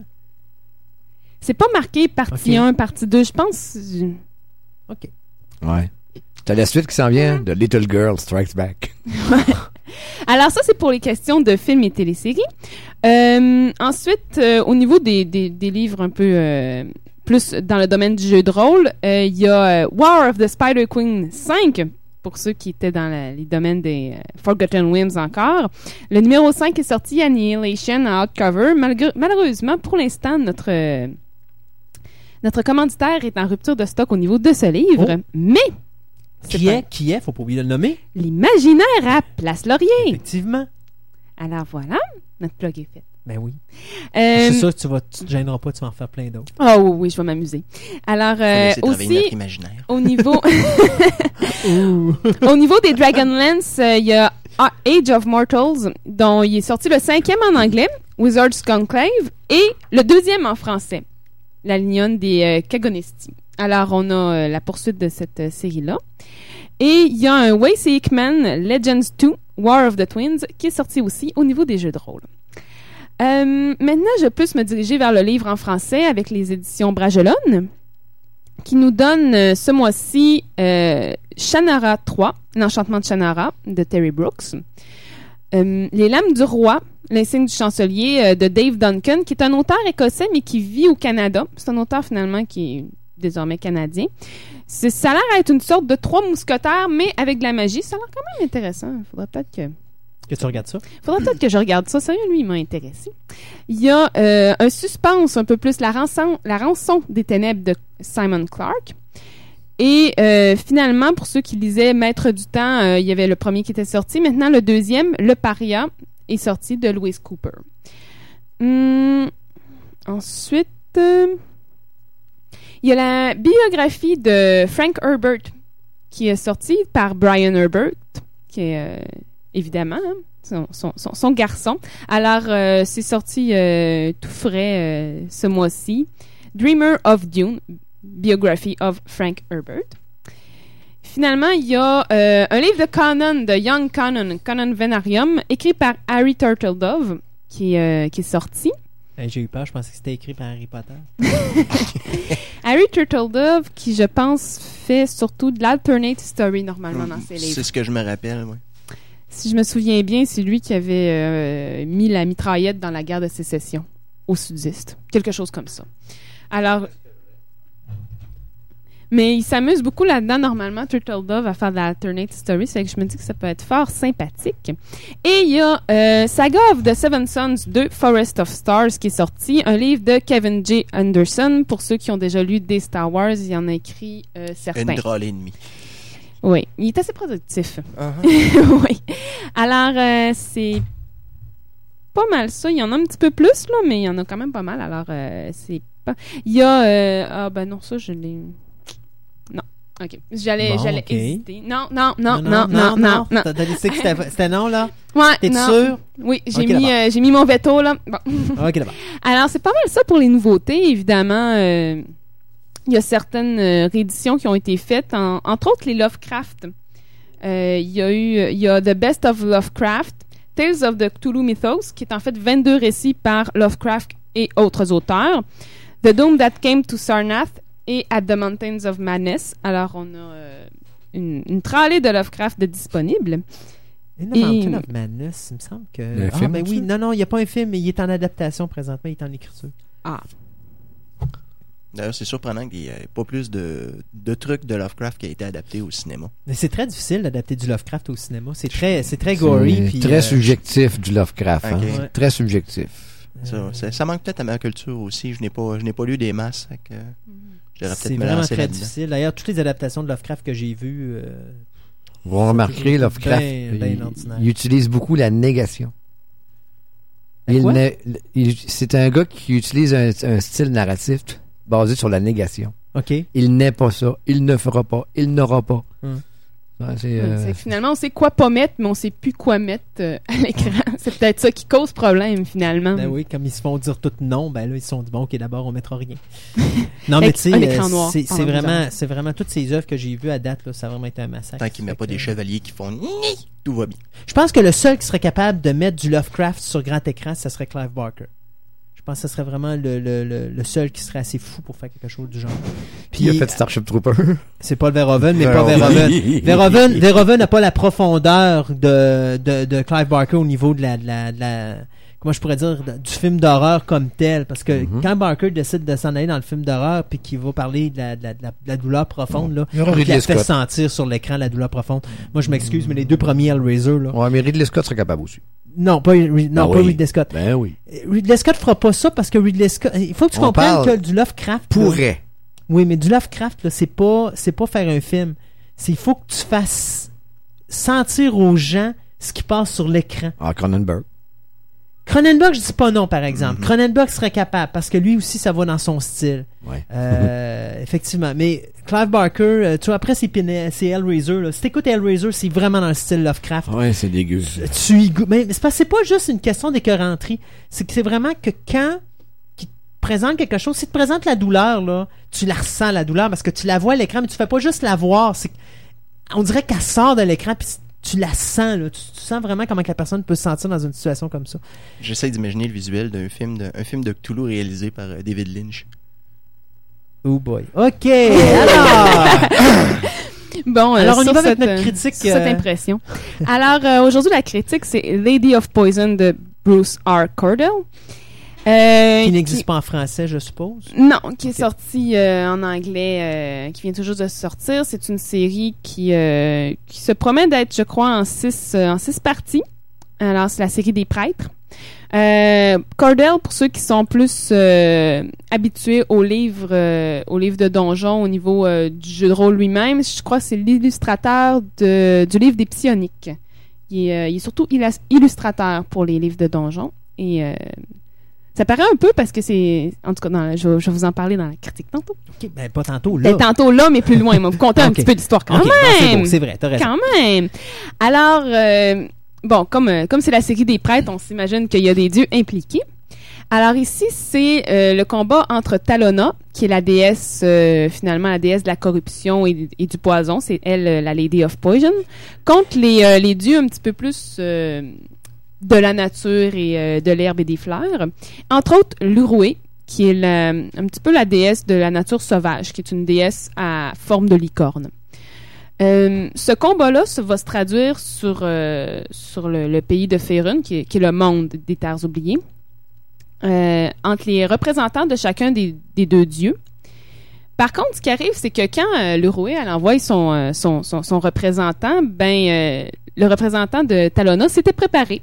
Alors, ils se font un petit peu avoir là-dessus et il y a seulement une partie de, du, représentant de l'Urué qui s'en sauve et qui devient une petite fille qui finalement parle pas du tout. Il n'est même pas capable, dit un seul mot, dit, euh, le, dit cendre, H. Alors, euh, ça, c'est un peu le début de l'histoire. Et euh, après ça, on, est transposé plus loin dans le temps, environ 5-6 ans plus tard, où il y a un prêtre de l'Urué qui, euh, en rêve, a vu qu'il fallait qu'il trouve euh, la petite fille et qui se rend compte que son lien avec sa déesse devient de plus en plus ténu. Alors, il sait pas trop ce qui se passe. Tout ce qu'il sait, c'est qu'il peut plus vraiment se fier à ses sorts de magie divine. Et lui, il s'en va chercher une petite fille qu'une fois qu'il a trouvée, il sait même pas quoi faire avec. Il est un peu mal pris. Il dit bon, d'accord, je l'ai trouvée. Mais là, ma déesse me communique plus, alors je sais plus quoi faire avec. Et euh, finalement, il s'en va, euh, il rencontre des compagnons joyeux et finalement, ah ben on va aller voir, euh, on va aller voir euh, l'archidruide et il nous dira ce qu'on devra faire. Alors c'est c'est un peu un peu un peu le- le début de l'histoire. Alors au niveau par, euh, au niveau un, un petit peu plus, je vous compterai pas trop euh, non plus pour pas vous. Ben il faut lire le livre, là, c'est ça, même. là, je vous ferai pas la, le tout. Euh, au niveau des points positifs, la description des lieux est excellente. Quand il nous met une, une mise en scène de lieux géographiques, de, de situations, c'est très bien décrit. Il y a beaucoup d'actions. Il y a beaucoup d'actions, mais vraiment, ils sont toujours en train de se battre. C'est fou. Euh, Peut-être un peu trop hein, rendu à un certain point, mais il y a beaucoup d'actions. C'est vraiment à se croire si c'est m'a donné Lord of the Ring euh, au niveau des, des, des films de Peter Jackson, si ça n'a pas influencé un peu tout le monde, parce que j'ai remarqué n'importe quoi maintenant qui se fait au niveau médiéval ou. En tout cas, on, on voit un petit peu des séquences de combat. On dirait qu'on accentue ça là-dessus maintenant. là. C'est devenu presque une nouvelle mode. Hmm. C'est Ça ça au donne, niveau un, littéraire. ça donne un, que- un renouveau au genre aussi. Ouais. Ouais. C'est ça au niveau littéraire, au niveau cinéma, au niveau télévision. J'en regarde de plus en plus, puis j'en vois de plus en plus. Là, on met le paquet, puis on essaie de, de Mhm. reproduire ça le plus possible. Puis, euh, bon, c'est ça. Euh, et, bon, il y, a quand même un, il, y a, il y a quand même un peu d'humour, mais qui tombe pas toujours correct non plus, là, mais c'est- un peu hum- humoristique quand même. Au niveau des points négatifs, par contre, c'est que on croit pas beaucoup aux personnages. Les personnages sont, euh, sont quand même caractérisés. Bon, on est quand même, quand même capable de les les uns des autres, mais ce qui est étrange, c'est que des fois, on va avoir le narrateur ou un autre personnage qui va donner un commentaire sur soit un, chan- un changement qu'il constate chez un personnage ou euh, sur une façon dont le personnage est. Et le commentaire que tu fais quand tu lis, c'est Ah, il était comme ça. Fait que là, sont pas assez bien approfondis au niveau des personnages. Le personnage principal, euh, a une espèce de dilemme parce qu'il est, euh, il est à moitié humain, à moitié euh, méduse. Et bon, ça, ça fait que ça lui cause un trouble parce qu'il se trouve monstrueux d'un- d'une certaine part et il a un pouvoir qu'il ne veut pas utiliser. Tu dis, bon, il y a un dilemme, mais ça n'a pas l'air de le préoccuper tant que ça. C'est pas si présent que ça. Ensuite, euh, puis finalement, au niveau de l'enchaînement des séquences dans le livre, euh, c'est drôlement c'est drôlement suivi. Des fois, on a des, euh, des, des flashbacks, des retours en arrière du personnage principal qui se rappelle son enfance. Ça tombe toujours à des drôles de moments. Ça tombe toujours à Ah, tiens, ils sont en train de marcher, il n'y a rien à dire parce qu'ils sont en train de marcher, on va plugger un, un, retour en arrière. C'est un petit peu. Un petit peu douteux et aussi le, quand euh, il intercale des, euh, des passages qui se passent euh, avec les ennemis de ceux que l'on que l'on suit. Des fois, ça fait juste vendre un punch, ça fait juste rien finalement. C'est pas nécessaire. C'est pas nécessairement nécessaire ou ça aurait pu être mis ailleurs ou ça. Il y a dans l'enchaînement aussi des scènes que c'est parfois un petit peu un petit peu boiteux. Ça fait qu'en gros, c'est un, livre qui passe quand même assez vite, euh, qui grâce entre autres à l'action, ça roule beaucoup, mais ça manque un peu d'approfondissement des, personnages. On a de la misère à croire aux personnages et à ce qui leur arrive et au, au lien finalement, parce qu'à la fin, bon, ils finissent de bon, on va, on va tous continuer ensemble notre joyeuse aventure. Ça fait un petit peu artificiel, ça fait un petit peu rendu là, là, on se sent, euh, on se sent un petit peu dans une dans une partie de donjon où bon, faut qu'on reste ensemble parce que genre on est joueurs ensemble et qu'il faut qu'on continue ensemble. Ça sonne un peu comme ça. Là. Des fois, ça tombe un petit peu là-dedans. Là. OK. Ça tombe. Ah tiens, on se rend compte. Alors, euh, dis-moi ta mission, je te dirai la mienne. On saura qu'est-ce qui les, qu'est-ce qui les relie ensemble et on résoudra le mystère. Bon, il est où le prochain donjon, là? C'est pas loin de ça. On, on a-tu encore cinq livres à faire ensemble, là? OK. D'accord. C'est là-dessus que c'est un petit peu plus tannant là, au niveau au niveau de ça, au niveau des personnages, mais au niveau des descriptions comme telles et des scènes d'action par contre là-dessus, ça va vraiment c'est vraiment très bien par contre. OK. Donc, euh, sur 10? 6.5. Bon, OK. Alors, disons que c'était pas le livre de l'année, n'est-ce pas? C'est vraiment ça à la limite. Mais je me dis les autres livres vont être écrits par d'autres mondes, alors peut-être. Ah, peut-être.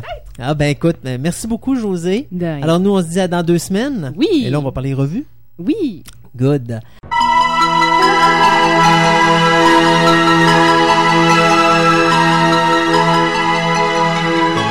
Alors, cette semaine, dans les anniversaires, ou je devrais dire les deux dernières semaines, mais je vais vraiment juste souligner les anniversaires importants. Euh, 13 juillet, euh, on célébrait le 62e anniversaire d'Harrison Ford, Indiana Jones en personne, c'est bien important. Et la même journée, euh, Jean-Luc Picard, qui lui fêtait son 64e anniversaire, donc... euh, Oh, je te vois foncer les Le sourcils. 13 juillet, tu dis, pour Harrison Ford, il y a eu 62. 62. Ben, il, C'est est long, j'étais sûr qu'il était né en 40. Il est en 42. C'est euh, Patrick Stewart qui est né en 40, qui lui en a eu 64. euh, euh, le 16 juillet, Jerry Doyle, celui qui faisait Michael Garibaldi dans Babylon 5, il a fêté ses 48 ans. 17 juillet, bien, on a quatre anniversaires à souligner. D'abord, 60e anniversaire de Catherine Shell. Qui est Catherine Shell? C'est Maya, Maya. dans Space 1999, la deuxième saison. Euh, L'actrice P.G. Souls qu'on avait par- dont on avait parlé, là, qui va jouer dans, Dans The Devil's. Reject, puis qui a joué dans Halloween, qui a été l'épouse à un moment donné de Dennis, euh, Dennis Quaid. Euh, Donc, elle a fêté ses 54 ans. Monsieur Straczynski, hein, Monsieur Stéphane, il va tout être heureux? Alors, lui, il a fêté ses 50 ans. Et euh, Donald Sutherland, euh, le père de Kiefer, qu'on avait vu dans le film Invasion of the Body Snatcher, la version de 78, il a fêté ses 69 ans. Et euh, Space Cowboy. Et Space Cowboys, euh, c'est vrai, il faut pas oublier Space Cowboys. Euh, 18 juillet, 66e anniversaire de Monsieur Paul Verhoeven, dont on a parlé tantôt avec euh, Gontran. Euh, lui qui nous a donné Starship Troopers, Robocop, Hollow Man. 21 juillet, deux anniversaires à souligner. Celui du 44e anniversaire de Lance Guest, qu'on avait vu dans The Last Starfighter, puis qu'on avait vu aussi dans Jaws the Revenge. Dans Halloween 2. Halloween 2 également. Et le 52e anniversaire de notre acteur fétiche, en tout cas moi c'est un de mes acteurs favoris, Robin Williams, euh, qui avait débuté sa carrière dans... Quel âge? 52. OK. Euh, lui qu'on a vu, euh, qui, a, débuté sa carrière avec euh, Mork and Mindy, c'est Nanou, Nano. Nanou, effectivement d'ailleurs. disponible en DVD. C'est ce que j'allais dire. Yes. Euh, 22 juillet, trois anniversaires à souligner. D'abord, 49e anniversaire de Willem Dafoe qu'on avait vu dans Spider-Man tout récemment, puis qu'on a vu aussi dans d'autres films. Euh, Louise Fletcher qui faisait euh, Kywin dans Star Trek Deep Space Nine, qui a joué aussi dans Brainstorm et a aussi beaucoup de films. Elle a 70 ans, elle. Et euh, Terrence Stamp, Général Zod dans Superman 1 et 2, il a joué dans Link, euh, et puis euh, il a fait le Consular, je me rappelle plus euh, qui là dans Star Wars épisode 1 et Euh, épisode 2. Chancellor. Valorum. C'est ça. Donc lui, il a fêté ses 65 ans. 23 juillet, 34e anniversaire de Charisma Carpenter. C'est elle qui faisait Cordelia Chase dans la série Angel. Ronnie Cox, euh, qui a fêté ses 66 ans. Lui, bien sûr, a fait le méchant dans Robocop et Total Recall. Deux films euh, adorables de Verhoeven. Euh, il y en a un que je vais souligner. Je vais en rajouter un, un- un autre. C'est Belinda Montgomery. Est-ce que tu te rappelles de Belinda Montgomery? Ben... The Man from Atlantis. Oh! C'est vieux, ça, hein? Avec euh, Michael... C'est Michael Duffy? Patrick non, Duffy. Patrick Duffy. Alors, elle a fêté ses 54 ans. Avant Dallas. Oui, c'est ça. Et finalement, notre cher Harry Potter national, Daniel Radcliffe, a fêté ses 15 ans, lui, le 23 juillet dernier. Euh, le 24 juillet, 4 anniversaires à souligner. Wonder Woman, Linda Carter, qui a fêté ses 53 ans. Penses-tu qu'elle serait bonne pour rejouer Wonder Woman dans le remake? Non, mais elle serait bonne pour jouer la Queen, euh, la reine Hippolyta, par exemple. Ah, peut-être bon, ça. Euh, Anna Paquin, qui faisait Rogue dans X-Men 1 et 2, fêté ses 22 ans. Pas vieille. Euh, Chris Sarandon, qu'on a vu dans Fright Night. Yes. Donc, lui, il a fêté ses 62 ans. Et le réalisateur Peter Yates, qui nous a donné Crawl, il a fêté ses 75 ans. Est-ce que ça se doit d'être une référence, ça? Ben, il y a des bons côtés Crawl. dans Crawl, là. Mais Et- euh, oui. Peter Yam? Peter Yates. Yeah, ok, yeah. I Am, il s'en vient, lui. Lui, c'est aujourd'hui, Peter I Am, qui nous a donné The Relic, qui nous a donné... euh, 2010. 2010 et tout ça. Mais, euh, vois-tu, Cocoon, c'est qui? Euh, Cocoon, c'est. Ron Howard. Ah, Euh, donc, deux anniversaires, j'ai gardé. J'ai pas gardé IAMS euh, parce que là, il fallait que je coupe. Euh, deux anniversaires. Un pour les amateurs de Red Dwarf. Chloé Annette qui fait euh, Christine Kochansky. Euh, elle a fêté ses 33 ans, toi tu connais. Oui. Euh, c'est une très jolie femme, fais-moi confiance là-dessus. Quand- ça, c'est ce qui te revend à Red Dwarf à partir de la Troisième? troisième, quatrième saison, je pense. Il va chercher l'univers parallèle. c'est vraiment loufoque. Et Matt Leblanc, qui faisait Don West dans la série, euh, dans le film, pardon, Lost in Space de Movie. Donc, lui a fêté ses euh, 37 ans. D'ailleurs, ça me fait penser, si je me trompe pas, à moins que je l'aille euh, enlevé de là, ça a bien l'air que je l'ai fait. Il y avait l'acteur qui faisait le personnage de Don West. Ou non, il est plus, il est plus bas. Il est plus, ben, j'arrête aujourd'hui, je peux pas être plus bas, là. Euh... Il me semble que je t'ai sorti la date tantôt, je t'ai sorti l'âge de la, du comédien en question. Ouais, je cherche, je cherche son nom, c'était quoi? Le Oh nom oui. du comédien. Oh, oh, oh, oh. En tout cas, c'était sa fête à lui aussi, là, euh, tout récemment. Euh, celui qui faisait justement le personnage de Don West, mais dans la série euh, Lost in Space. Tu vois, j'ai comme l'impression que je l'ai censuré euh, dans ma première. Ah oui, Adam- ouais, c'est ça, Mark Goddard, c'est ça. Ouais, c'était hier. C'était Yeah. hier, oui, c'est ça. Mark Goddard qui fêtait son 68e J'ai anniversaire. déjà rencontré à Montréal. Il est super Oui, gentil, ce oui. monsieur-là. Effectivement. Donc, euh, aussi dans les sorties euh, DVD, ben, la semaine dernière, les choses à souligner, le Special Edition de Highlander 2, version 2.10 qui est sorti. Euh, Il y a eu également euh, la saison 1 de Millennium euh, qui est sortie en DVD. D'ailleurs, je pense qu'il se vend 58$, quelque chose du genre. Mon Dieu, que c'est pas cher comparativement au X-Files. Non, effectivement. Euh, à Syllab 2021 qui sort également euh, en DVD la saison... euh, ben, je pense que C'est la la- saison 1, me c'est la semble. saison 1, c'est ça. Euh, après ça, dans les autres films, c'est à peu près tout dans le DVD. Ce qui est important de souligner aussi, sorti au cinéma la semaine dernière, une semaine en retard, iRobot et euh, Catwoman qui sont sortis euh, euh, au cinéma. Ah, le film de Patoff. Le film de Pitoff. euh, Hey, Catwoman, vous avez pas entendu la chroniqueuse de Radio-Canada, ce qu'elle a dit? non, non, non. Elle dit, imaginez-vous la super-héroïne en talons aiguilles, en brassière de cuir, qui s'en va se battre en Ok. talons aiguilles. Oui, ben ça. Aïe aïe. Si je me, je me trompe pas, euh, est-ce que euh, le personnage de Catwoman dans Batman Ben, Michael, pas non Michel plus- Pfeiffer, oui. Il me semble que Michelle Pfeiffer aussi est en talons hauts dans... Ouais, mais, hier, je, Mais elle se battait pas, elle. Elle a donné des coups de fouet, c'était tout. ben, je discutais avec un de nos membres d'Ottawa hier, là, oui, John. John. Euh, Il l'a-tu vu? Bon, ben, semaine, on parlait de ça, puis il me rappelait justement que le, euh, Michel Pfeiffer avait joué en talon haut. Oui. Ah, ok. Michelle Pfeiffer avait de la misère à respirer quand elle interprétait son personnage de Catwoman parce que son costume était trop serré. Seigneur, elle paraissait d'avoir de 12, 12 de tours de taille. Ah, c'était épouvantable. C'était microscopique.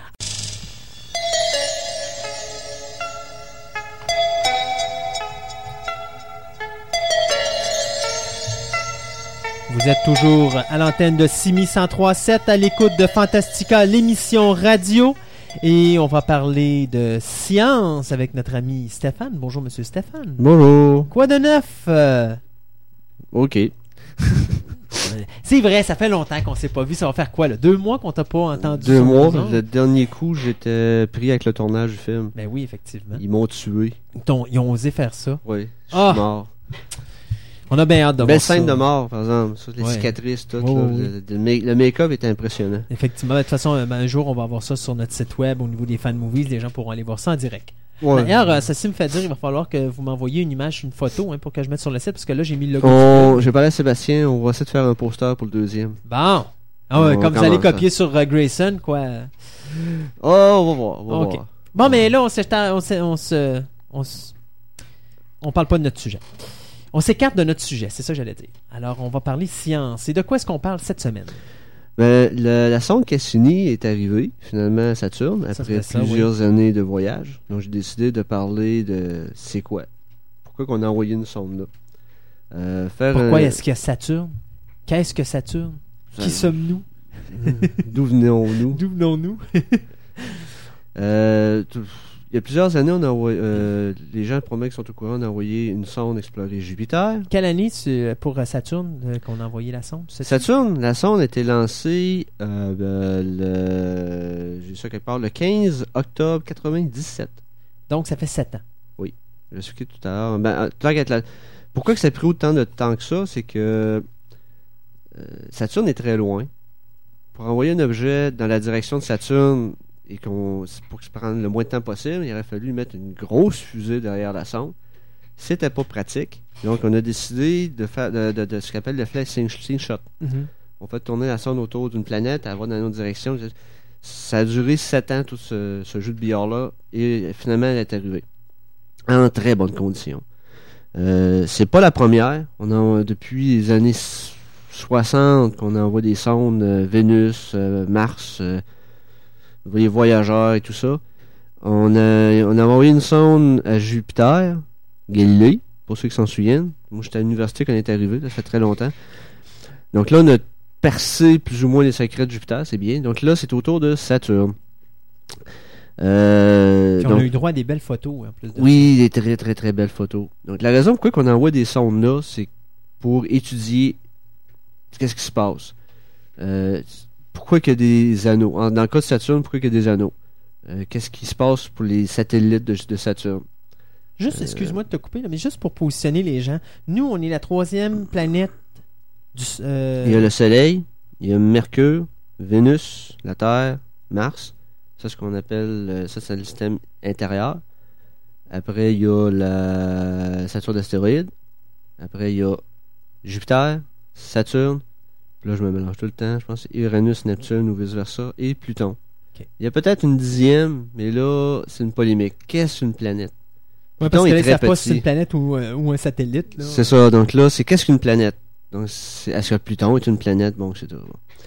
Mais euh, c'est ça, c'est que là, ils sont, on a, Cassini est arrivé euh, le 1er juillet en orbite autour de Saturne. Comme tu dis, il y a eu des très belles photos. Euh, moi, d'ailleurs, j'ai reçu mon poster de astronomienord.com avec un beau poster Saturne avec toutes les, choses intéressantes.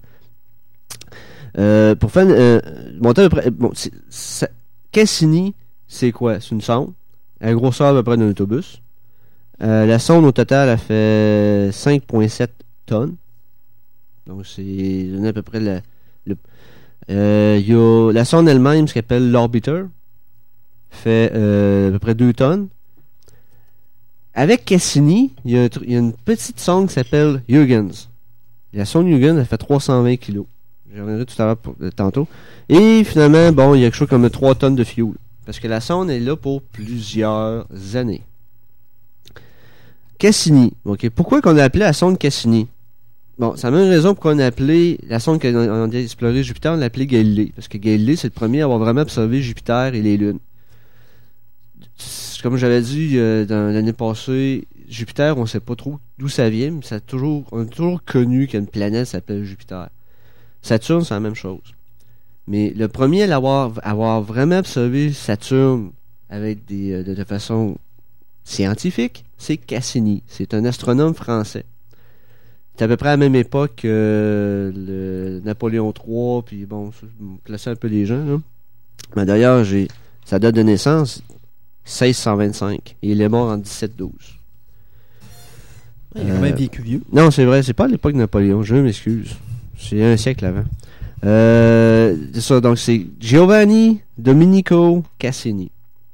Euh, C'était un des premiers à opérer, ou pour dire, administrer l'Observatoire de Paris. Et un, phénomène, un, un truc amusant, c'est que le roi à l'époque, il a dit OK, euh, il a donné un contrat, il a dit Tu vas me trouver des distances pour cartographier la côte. Pour euh, Parce qu'à l'époque, il y avait des problèmes sur euh, pour le temps, la longitude et, tout, ces choses. Donc là, avec ses astronomes, il était fait une mesure précise de la côte de France. Et le roi, avant, il a vu la nouvelle carte de France, il a dit Je viens de perdre plus de territoire à mes astronomes qu'à tous mes ennemis. Parce que le territoire était, était surestimé. A dit Non, non, il est plus petit. Donc, c'est la raison pour laquelle on a appelé la sonde Cassini. C'est pour euh, rendre hommage, marquer celui qui a fait le plus d'observations de, de la planète. La sonde, petite sonde qui vient avec, c'est Huygens. Qui est Huygens? Christian Huygens. C'est un euh, Hollandais qui a fait beaucoup aussi pour l'astronomie. Il a perfectionné le télescope. Il a observé les lunes de Saturne. Et c'est lui qui a découvert Titan.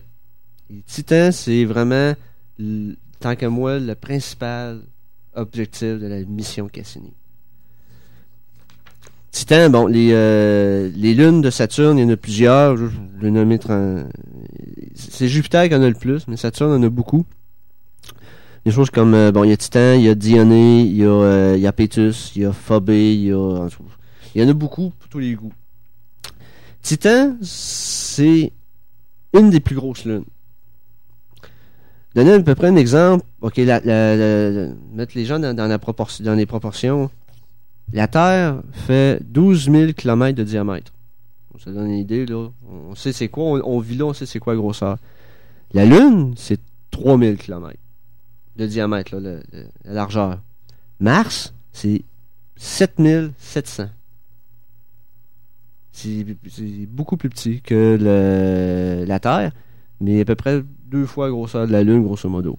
Titan, c'est 5000 km. Titan est plus grosse que la Lune.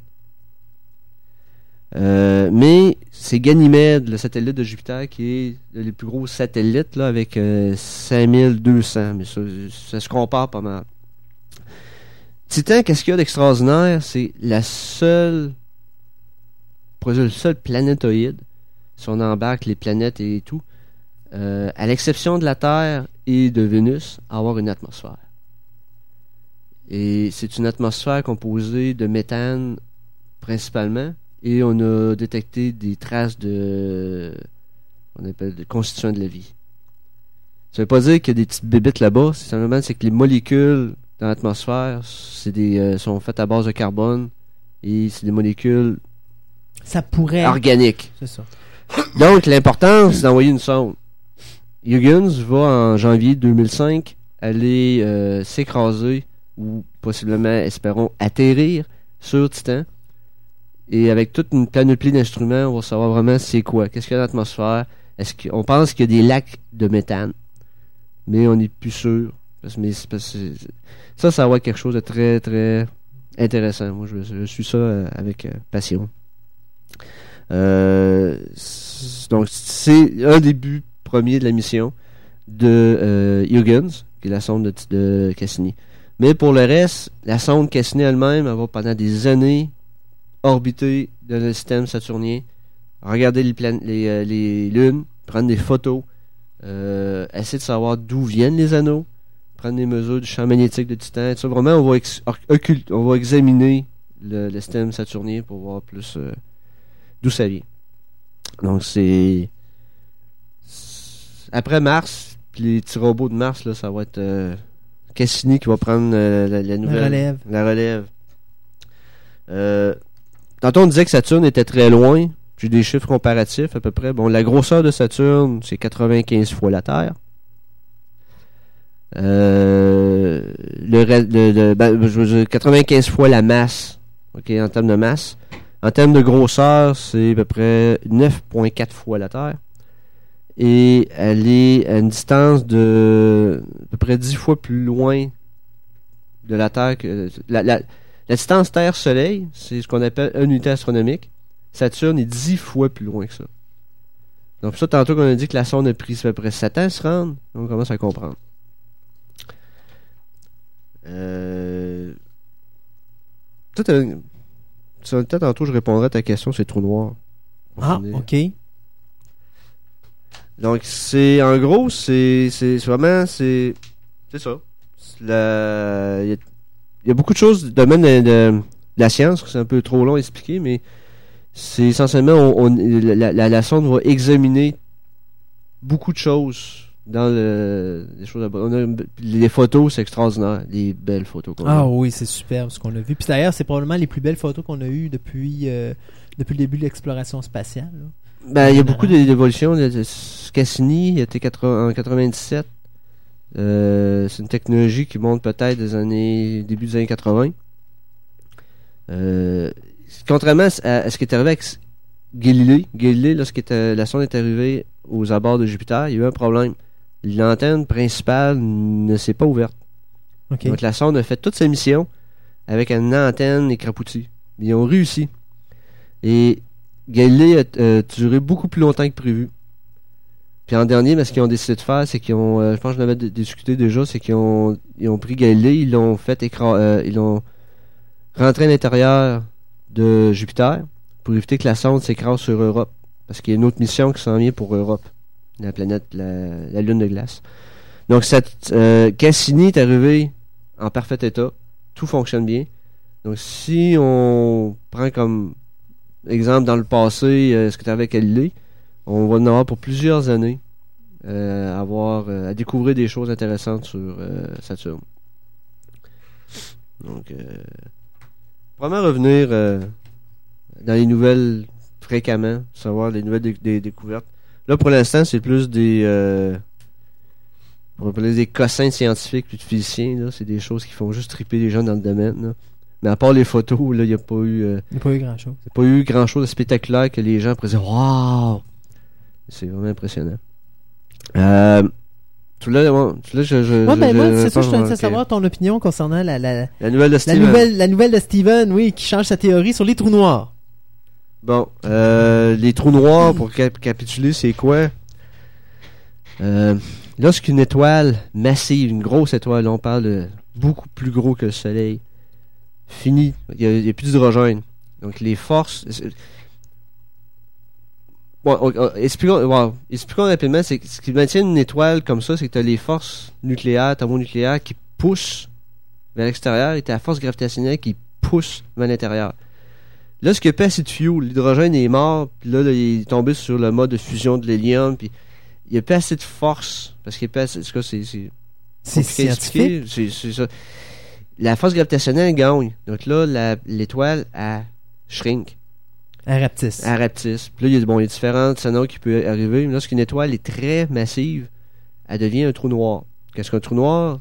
C'est une définition mathématique, c'est une singularité gravitationnelle. Une singularité, c'est un point sans masse. C'est ce que je me disais exactement. Ah ouais, c'est ça. Le- les- les- pourquoi on dit noir, c'est pas parce que la couleur est noire, c'est que la lumière ne peut s'échapper, c'est tellement fort comme gravité. Là, ça- Euh, Donc on voit comme un trou? Non, même pas. On voit rien. On peut, on peut pas observer. Non, mais je veux dire, c'est parce que, euh, un exemple, si tu regardes dans point, l'espace, c'est un moment donné- Ouais, importe ça. comment tu regardes, c'est un point. Ouais, je sais, mais ce que je veux dire, c'est, mettons, parce que j'ai vu, mettons, il y avait des photos, des choses comme ça, tu vois l'espace, tu vois les galaxies. Le film de. Walt Disney, le Black Hole, c'est pas. Je te parle de photos que tu vois dans les, dans les encyclopédies, des choses comme ça. Mais à un moment donné, c'est ça, tu vois quand même une surface, comme tu dis, c'est un point, mais c'est une surface noire à travers le reste. Donc c'est comme. euh, Pour visualiser, pour, euh, ouais, comme euh, aide pour visualiser, c'est quoi un trou noir, on fait souvent ça, mais c'est. On peut pas observer un trou noir. C'est, c'est, tu peux l'obs- tu l'observes. Ce qu'on fait, c'est qu'on observe les conséquences d'un trou noir. Comme euh, il y a beaucoup de matériel qui est attiré. Donc, lorsqu'on voit que des choses s'en vont vers un, un endroit dans, qu'il n'y a rien à cet endroit-là, on dit Oh, il y a, a un trou noir. Donc, c'est aussi une théorie qui dit qu'à l'intérieur de chaque galaxie, il y avait un, un trou noir massif qui ferait le point gravitationnel des galaxies. Mais ça, c'est un autre sujet. Mais dans le cas de Stephen Hawking, euh, ce qui est euh, une de ses, spéci- ses- ses spécialités, c'est les trous noirs. Il avait démontré euh, que les trous noirs, on pensait que les trous noirs absorbaient tout. Et c'était fini, là, qu'on se on savait pas qu'est-ce qui se passait à l'intérieur, que ça disparaissait. Il a prouvé que les trous noirs s'évaporaient. Bon, lorsqu'on dit s'évapore, c'est pris au sens large. Euh, les. euh, euh, ce qu'on appelle. Comment on appelle ça? J'ai les termes anglais, là, je vais essayer de trouver les termes français. C'est le. L'horizon. À L'horizon d'un trou noir, bon, c'est un concept gravitationnel, mathématique. Il y a une création, ce qu'on appelle une création de paires électrons, positrons virtuels. C'est, c'est des créations spontanées qui, bon. J'essaie de rester simple sans, sans être trop compliqué, mais il faut que je dé- décrive vraiment ce qui se passe. Il y a une cré- il y a la création de particules, ce qu'on appelle une paire de particules, matière-antimatière. La particule de matière est attirée par le trou noir, alors que la particule antimatière est comme repoussée. Puis Hawkins, il a globalisé ça en disant bon, il y a une évaporation des trous noirs. Il y a moyen de les détecter. Euh, ça, c'était la première, une des premières grandes découvertes. Ça n'a pas été observé parce qu'on n'est pas capable Mhm. d'observer les trous noirs, mais basé sur la relativité générale d'Einstein, ça marche. C'est plausible. Là, ce que euh, Hawkins a publié dernièrement, c'est que on pensait que la matière était détruite à l'intérieur d'un trou noir. Mais on arrive à la conclusion qu'elle est comme brûlée. Et que la matière va être redonnée à l'univers sous une forme quelconque. Encore une fois, on peut Non, elle pas. est comme recyclé. Elle est comme recyclée. C'est des concepts. on peut. c'est- j'ai, euh, Un jour, ils enverront une sonde pour tester la chose. là. Ouais, c'est c'est- dans la- le prochain. Ouais. C'est, euh, ça serait un projet intéressant à proposer à la NASA dans quelques millions d'années. Mais c'est ça pour l'instant, c'est ça que Hawking a dit ok, bon, j'arrive à la conclusion que les trous noirs brûlaient la matière et c'était redonné sous une certaine forme. Bon, c'est théorique, c'est pas observé, mais ça répond à ce qu'on observe. Je vais observe, c'est c'est à, à- à- ce qu'on, euh, la mécanique des choses. Et malheureusement, Hawking a perdu son pari. Oh. Parce que Hawking, puis les mathématiciens euh, de, de ce calibre-là, ils font des paris entre eux autres. Hawking avait parié avec un autre, euh, je pense, je ne sais plus, l'autre, est où, il avait parié que l'autre disait les trous noirs, c'est le même, puis Hawking disait non, tout, est détruit. Donc là, Hawking dit oui, je m'excuse, je m'étais trompé, je perds le pari. Donc, euh, le, l'en- le- le- si lui perdait le pari, il fallait qu'il donne l'encyclopédie de baseball au gars. Donc là, il, euh, il trouvait pas ça en Angleterre. Donc il essaie de convaincre le gars. Il dit Je te donne l'encyclopédie de cricket, qui est beaucoup mieux que le baseball. Le gars dit Non, non, merci. Donc il a fait venir l'encyclopédie des États-Unis, puis il a donné au gars. D'ailleurs, juste pour faire une parenthèse, il y a eu un autre. il a per- Hawkins a perdu un autre euh, pari? avec euh, Kip Thorne, qui est le, celui qui a parti le concept des wormholes, les trous de verre. Et euh, je pense que Kipton se retrouve avec euh, des, il est abonné à Playboy pour la vie. Ah, Hawkins, faudrait peut-être qu'il arrête, là, de... de- Ben, il en gagne, il en gagne des paris. Il en Ah, gagne, il en gagne, gagne. ça va. Mais c'est parce que c'est, c'est ce qui paraît, plus euh, ce qui fait la manchette de journaux, c'est là ce qui perd des paris. Donc, euh, c'est ça pour la chronique scientifique. Ben écoute, merci beaucoup mon ami Stéphane. Euh, donc toi tu restes avec nous parce qu'on va parler Stargate dans quelques instants. Oui. Hey, Vous écoutez Fantastica. Avec Christophe Lassens.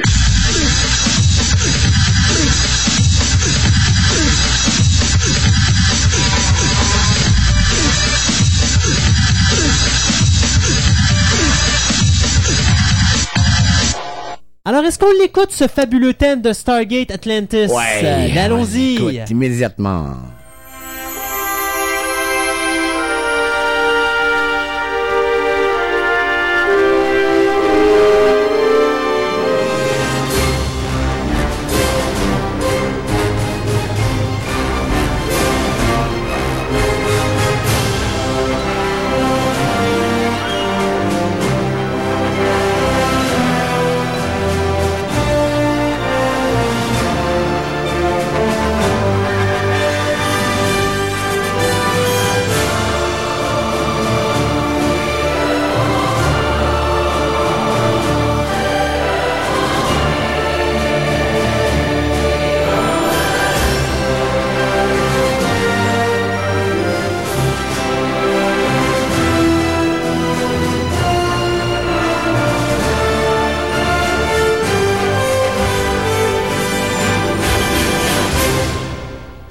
Et voilà. Ah, alors s'il y a des gens qui ont vu la première, le premier épisode de Stargate Atlantis et qui veulent nous en parler, 6709001, 6709001. comment veux-tu qu'ils aient vu Stargate TMN. Comment Atlantis? tu l'as vu? Avec les bits torrents? Ouais, et euh, sur TMN, Il a passé, à également. Movie Network Movie. Network? Alors, s'il y a Bon. des gens qui ont Il Movie. Network, euh, il y a des gens qui... Il y a, tout est possible, Gontras. On est capable de le voir. Il y a d'autres personnes qui peuvent le voir. Il y en a qui ont peut-être euh, Sci-Fi Channel au Canada. Effectivement. Alors, euh, messieurs, euh, comme vous êtes les seuls ici qui l'avaient vu, toi, tu l'as pas écouté? Malheureusement, j'ai eu, le- j'ai eu accès au pilote hier et je l'ai pas écouté. Encore?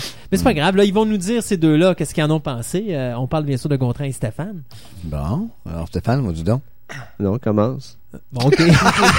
Ça veut tout dire? Alors, Ah, un ok. choix de pas écouter? Non, euh, c'est quand même... Oh là là. C'est parce que moi, j'ai toujours peur d'avoir l'air Roger Bontemps. Bon, ok, que- je vais y aller. Bon. Le Atlantis, c'est euh, on dire un spin-off. C'est la suite. Pas seulement un spin-off ou la suite de, Stargate. Euh, L'idée de base, c'est que sont dans une euh, nouvelle galaxie. Ben, nouvelle galaxie. Ils ont découvert la cité ancienne, la, la, la, la Lost City, des anciens. Qui sont les anciens? Euh, on, est, introduit aux anciens je ne sais plus vers quelle, quelle saison dans Stargate. C'est euh, les gates, ce qu'on appelle les Stargates, n'ont pas été construits par les méchants Goa'uld. Ils ont été construits par une race qui s'appelle les Anciens. Et tranquillement, à travers les sept premières, les six premières années de, de Stargate, ils nous amènent tranquillement, de temps en temps, hop, ils nous parlent des Anciens, de temps en temps, ils nous parlent, hop, mais c'est graduellement. On se rend compte qu'il y a les Asgard, il y a les Furlink, non, les Furlong, Mhm. il y a les Nox, Nox. et les anciens. Les anciens sont disparus. Euh, on sait qu'il y a eu une épidémie monstrueuse et la race est éteinte. On a vu ça dans Frozen, d'ailleurs. C'est ça, Frozen. Euh, à quoi Ok, on, on a vu bon, les Asgard, ceux qui ont- ils voient, voient la série, ils voient les Asgard, c'est les petits Greys, là. Les Nox, c'est euh, des gens qui sont. Les ébouriffés. des ébouriffés avec des arbres et tout ça. Les Furlings, on, on, on me souviens pas les avoir vus. Je pense que c'est une des races qui vont être encore mystérieux. Les anciens, c'est des humains. Nous sommes la deuxième génération des anciens. Euh, c'est quand même obscur et mystérieux comme, comme euh, histoire parce qu'on n'en sait pas plus. C'est juste à travers les, les- les épisodes qu'on apprend. Euh, on sait qu'ils ont vécu sur Terre il y a plusieurs... euh, 3 millions d'années. 3 millions d'années, euh, on a découvert la deuxième Stargate. Parce qu'il y a eu deux Stargates sur Terre. Et c'est, la raison, c'est parce que c'était une des places principales pour les anciens. On a découvert la deuxième Stargate euh, en quoi, Antarctique. dans la deuxième ou troisième saison, ça? Oui, ben c'est ça. C'est... La première Stargate a été découverte en 1912 ou Ouais, 1920, c'est ça. quelque chose, à Gizeh, euh, plateau de Gizeh. En, en- La deuxième était en Antarctique. dans une, dans une crevasse de glace. Et euh, vers, je, je pense que c'est la sixième, Sixième sa- saison, on découvre le cadavre de Aya. Aya, qui est Ben, une elle n'était pas morte, de toute façon, elle était gelée. était gelée. Mais euh, ils ont, c'est- la première fois qu'on voit une ancienne. puis en- en- en- Ouais. Ils appellent ça Ancient. Ouvre une parenthèse pour Aya, hein? Oui. On la revoit. Oui, on la revoit, ceux qui vont. Euh, On la revoit le- dans le pilote de Stargate. Euh, Atlantis, oui. euh, oui, oui, oui, oui. Là, euh, on découvre vers euh, la fin de la septième saison ce qu'on appelle Outpost. Vraiment, là, une, une- une espèce de, de, de, de petit quartier général des Ancients en Antarctique. Bon, tout ça, on s'en vend trop le punch, c'est ça qui sauve la Terre d'une attaque et tout, c'est tout. Mais c'est vraiment rendu là, là, c'est les Ancients deviennent le point tournant le, crucial de la série. Parce que là, ils partent Atlantis pour ça. Donc là, ils, vraiment, ils nous amènent. très- Euh, on a découvert aussi. On a vu on a vu qu'est-ce qu'ils sont devenus les Ancients durant la série avec Umar de Salah. Dans l'épisode euh, Mother Nature, quelque chose comme ça. Mhm. Il y en a qui ont Ascended, c'est ça. C'est ça, c'est que il s'est passé de quoi au niveau de la civilisation de, des Ancients dans la, dans la. Chaque planète où il y a une Stargate, il y avait une colonie des Ancients. Puis la raison pour laquelle euh, les planètes sont habitables par les humains, c'est parce que c'était des humains. Il s'est passé quelque chose, ils nous laissent, les producteurs nous laissent croire que c'est une épidémie monstrueuse, que tout le monde est mort. Et la seule façon de sauver leur race, c'est ce qu'on appelle Ascended, c'est de devenir euh, un être de lumière, passer à l'étape d'après de la vie. C'est pas ce que. euh, Michael Shank a Dan- fait Michael. Shank est Ben, Daniel- devenu, Daniel c'est est ça, devenu- Daniel est devenu de même. Et c'est à peu près au moment que Daniel est devenu qui est devenu Ancient, là qu'on commence à, à- à comprendre que c'est eux autres les Ancients. On avait des doutes, mais là ils nous le disent. Donc là, la série Atlantis, ils ont finalement trouvé où était la cité perdue. Ils ont utilisé la Stargate euh, au Stargate Command pour aller là-bas. Ils se sont rendus compte qu'ils étaient dans une autre galaxie. Là, évidemment, là, je vais peut-être y aller de mon de- de- de- des hypothèses de mon cru que j'ai parlé avec Gontran, c'est qu'il s'est passé de quoi au niveau de la galaxie que les Ancients sont partis? Parce qu'au début du pilote d'Atlantis, on voit ils quittent la Terre à bord de leur ville qui est Atlantis. La ville Imaginez- vole. La ville, là, je sais pas quelle grandeur qu'elle a, là, elle est immense et elle se déplace. Ils, ils ont, ils ont migré vers une autre galaxie, c'est euh, C'est Pegasus. ça. La séquence de décollage de la ville, c'est ahurissant. Ah, c'est c'est- faramineux. Ouais. Mais rendu sur. ben, euh, sans trop vendre le punch, rendu sur euh, l'autre galaxie, Pegasus, ils ont repeuplé des planètes, ils ont réinstallé des gates, donc on sait pas combien il y en a. Ils sont tombés sur une race qui s'appelle les Wraith. Euh, c'est W-R-A-I-T-H. C'est une race, on pourrait dire, de vampires interstellaires, prédateurs. De prédateurs. Ils, ont, ils se sont fait clencher par eux autres. On sait pas comment. Mais ils disent pourquoi. Ils disent pourquoi ils se sont fait surprendre, ils étaient trop nombreux, ça, ça, ça va un, un effet choc. Donc là, on a- ils nous ont laissé croire, ok, durant le- les, les dernières années, que c'était les Wraiths qui avaient anéanti les Ancients dans la Voie lactée, c'est pour ça qu'il n'y en a plus. Mais ça marche pas parce que les Wraiths connaissent pas la Terre. Donc c'est passé d'autres choses. Y, a, il y a vraiment du mystère qui s'en vient. Il faut, faut dire qu'Atlantis, ils ont signé pour 6 ans. Donc il y a vraiment quelque chose de très mystérieux qu'on va, ils vont nous dévoiler dans les six prochaines années sur pourquoi les Ancients ont quitté la Voie lactée, pourquoi ils ont été fondés d'autres colonies ailleurs, et qu'est-ce qui s'est passé avec les Wraiths? Et on voit la belle euh, Aléa dans l'autre poste qui demeure sur la Terre pendant que la ville s'envole. Ben, Cette séquence-là est hallucinante. La là. séquence d'ouverture d'Atlantis, Ouais. la, la ville s'envole, et qui il laisse sur Terre garder outpost, c'est Aria. Ben le... C'est ça, c'est Aléa. Puis c'est la même actrice et tout ça, donc là, ok, pourquoi qu'elle est restée sur Terre, puis les autres sont partis dans une autre galaxie, et la seule gate qui peut vraiment communiquer entre les deux, c'est celle qui est dans la ville d'Atlantis et celle qui est sur Terre. En passant, ça a pris tellement d'énergie qu'ils ont utilisé le dernier petit générateur qui était laissé. euh, qui s'appelle les NPM. Ouais. Oh, c'est d'ailleurs, il y a, il y a- il y a C'est un truc amusant, c'est qu'un des personnages Atlantis, c'est le docteur. euh, c'est. euh, un des personnages de Rodney SG-1. là. Ouais, McKay, qu'on a vu Ah dans la série, là, qui est, en, qui, est- en amour avec Carter, mais Carter veut rien savoir de lui. Donc, ils ont pris l'acteur, puis ils ont dit, OK, on, on fait le même personnage, on va te mettre sur Atlantis. OK. Il joue le rôle d'un Canadien. C'est ça. Et il y a une séquence dans. Mais l'acteur, euh, je m'excuse, je vois le nom, là, David Hewlett, là, euh, David Hewlett, Qui jouait dans Scanners 2. et qui jouait dans Pin, Dans Cube. Cube, Cube, dans ouais. Cube. Donc Ouais. c'est un acteur canadien. C'est ça, c'est un Canadien? Ouais. Donc là, il y, a- il juste une, petite anecdote amusante, c'est que euh, ils sont on est dans le, pilote Atlantis. O'Neill, bon, je donne pas un gros punch, il est devenu général, là, vous allez voir pourquoi. Là, tout le monde, il s'est en discuté, il dit, OK, il faut passer par la gate pour aller sur Atlantis, on sait c'est où. Donc là, Daniel Jackson est tout e- excité, il dit, je sais c'est où, faut le faire. Puis là, ils disent, ouais, mais euh, ça prend le générateur. Donc là, Mickey, il dit, Ouais, ça prend euh, euh, euh, un ZPM. Là, O'Neill le regarde de travers. O'Neill le regarde. Là, il, il, il- il- il regarde Jackson. Jackson dit It's Canadian. C'est un ZPM. Là, O'Neill le regarde et dit I'm sorry. Ils font des jokes comme ça. Là, Ah c'est ouais, super puis bon. quand O'Neill, il regarde Jackson, il dit A Flying City. Là, Jackson, il dit On parle des anciens. Il dit Tout ce qu'il faisait, c'était gros. ça fait que c'était. Ce qui est- ce qui est- Ah, moi, ce que j'adore de, de, de Stargate, puis probablement d'Atlantis aussi, c'est que, bon, je, je suis ce qu'on appelle un buff d'histoire. J'adore l'histoire.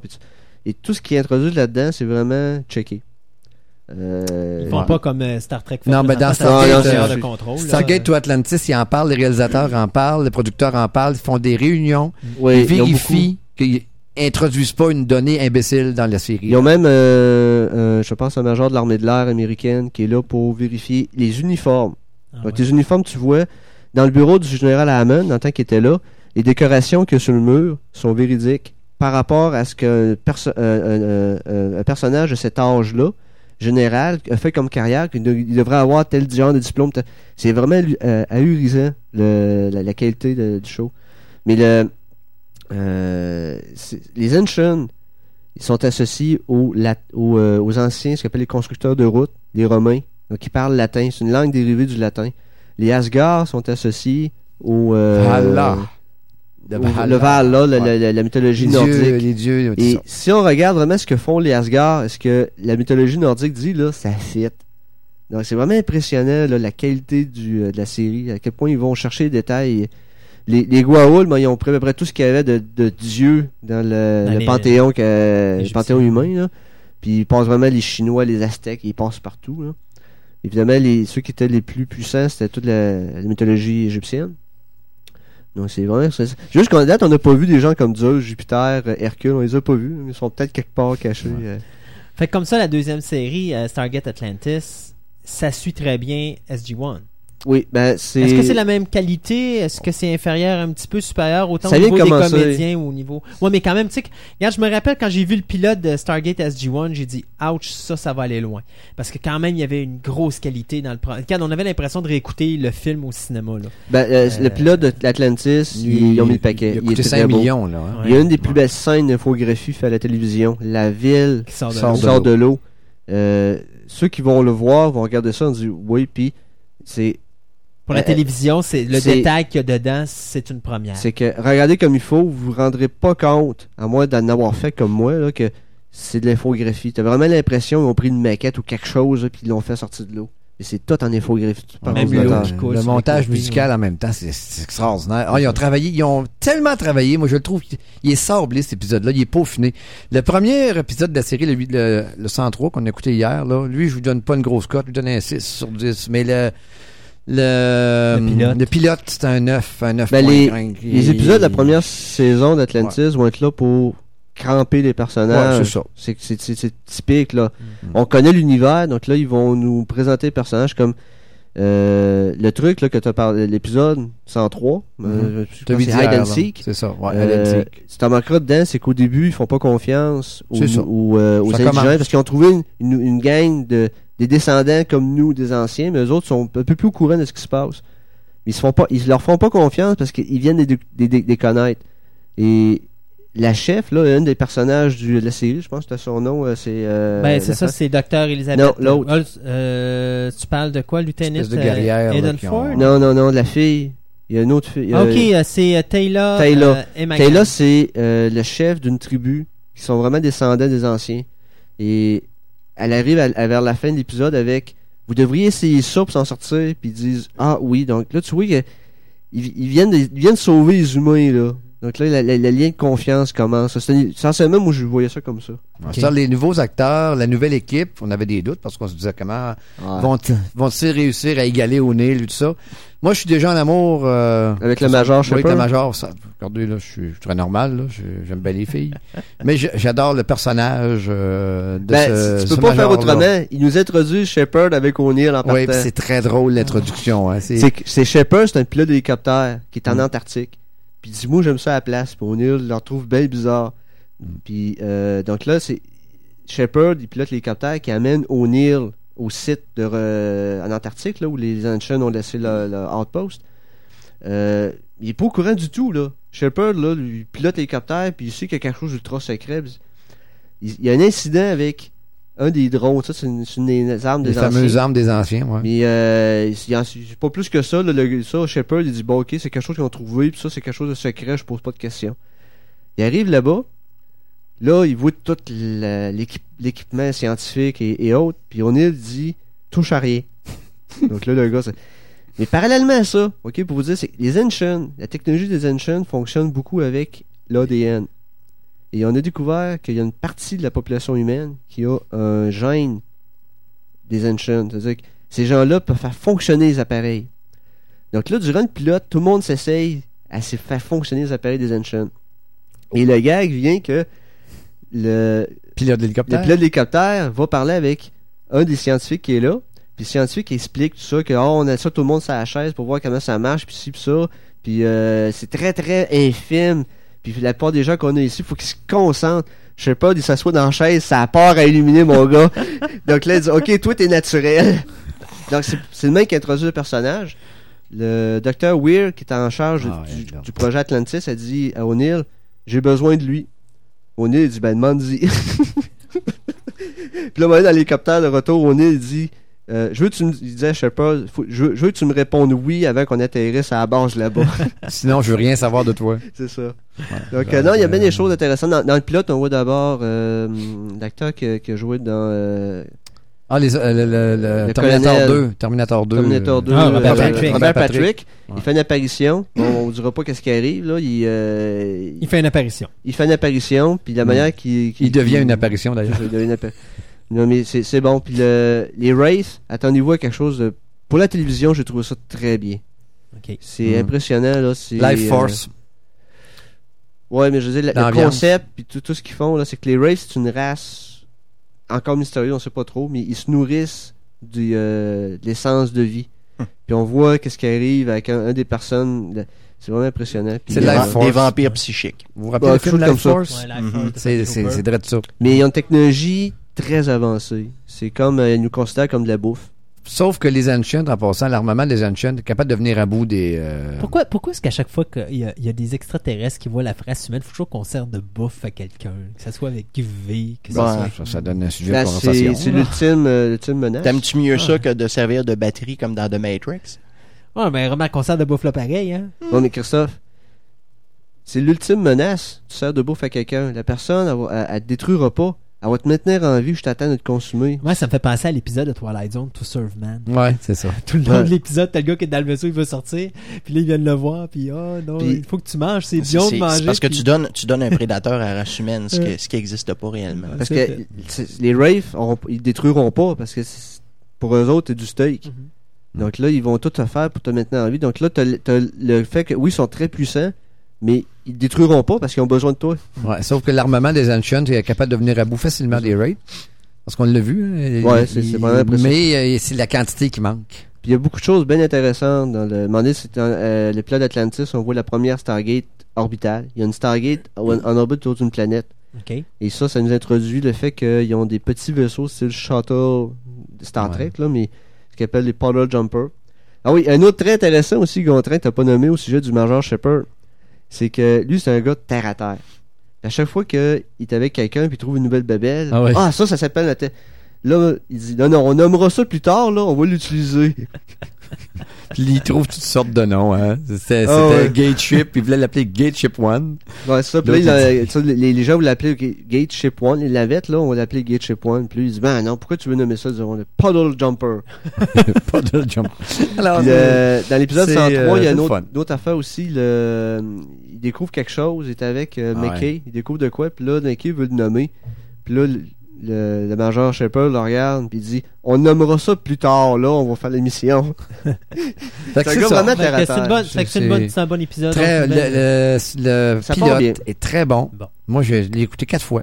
Alors, ceux qui veulent l'écouter, ben, Euh. Internet ou encore Attendez, TMN, Movie Network. Movie Network, soit c'est super écran, mais en version anglaise. Euh, Puis, qui ah- a les droits d'auteur pour la première saison, juste ben, les droits d'auteur, les droits pour la première saison. Euh, donc, euh, va savoir quand est-ce qu'on va voir ça sur Space. Moi, moi personnellement, en tout cas, je le disais l'autre fois, là, que Ouais. j'étais en baptême, c'est parce que je considère qu'il y a du monde qui font pas leur job. Ça, c'est une série qui aurait dû appartenir à Space. C'est pas question Space, postes. ils ont les six premières années seulement. Ils ont pas la septième saison. non, de parce qu'ils ont, ils ont fini, j'ai vu qu'ils ont fini avec l'épisode où Daniel meurt, Méridienne. Après, ils ont fini avec ils ont fait l'épisode où euh, ils vont sauver les, les Asgard, encore une fois. Et là, ça a recommencé. Parce que moi, il me semble que dans, sur, si on va sur le site de Space, il indique bien que c'est la première à la septième saison. Euh, je sais pas ce qui se passe, mais là, présentement, là, ils, par- sont, sont repartis à, à un. Ouais. À partir de laquelle saison que ça a été commencé à être produit par euh, Sci-Fi Channel? C'est pas la septième? C'est la sixième. Sixième. C'est Sixième? peut-être pour ça. OK. Non, mais là, on- ils l'ont en Il y sixième. sixième. Il y a, il y a aussi une autre affaire, c'est que. Non, c'est quand ils ont eu les droits, la C'est septième euh, était comme, elle- il était pas encore signé. Non, c'est ça. Ils ont signé la septième euh, pas mal à la dernière seconde. Et euh, à ce moment-là, ben, mais moi, j'avais toujours pris pour acquis que la septième, il allait l'embarquer dans, dans le contrat, mais il semble que c'est pas le cas.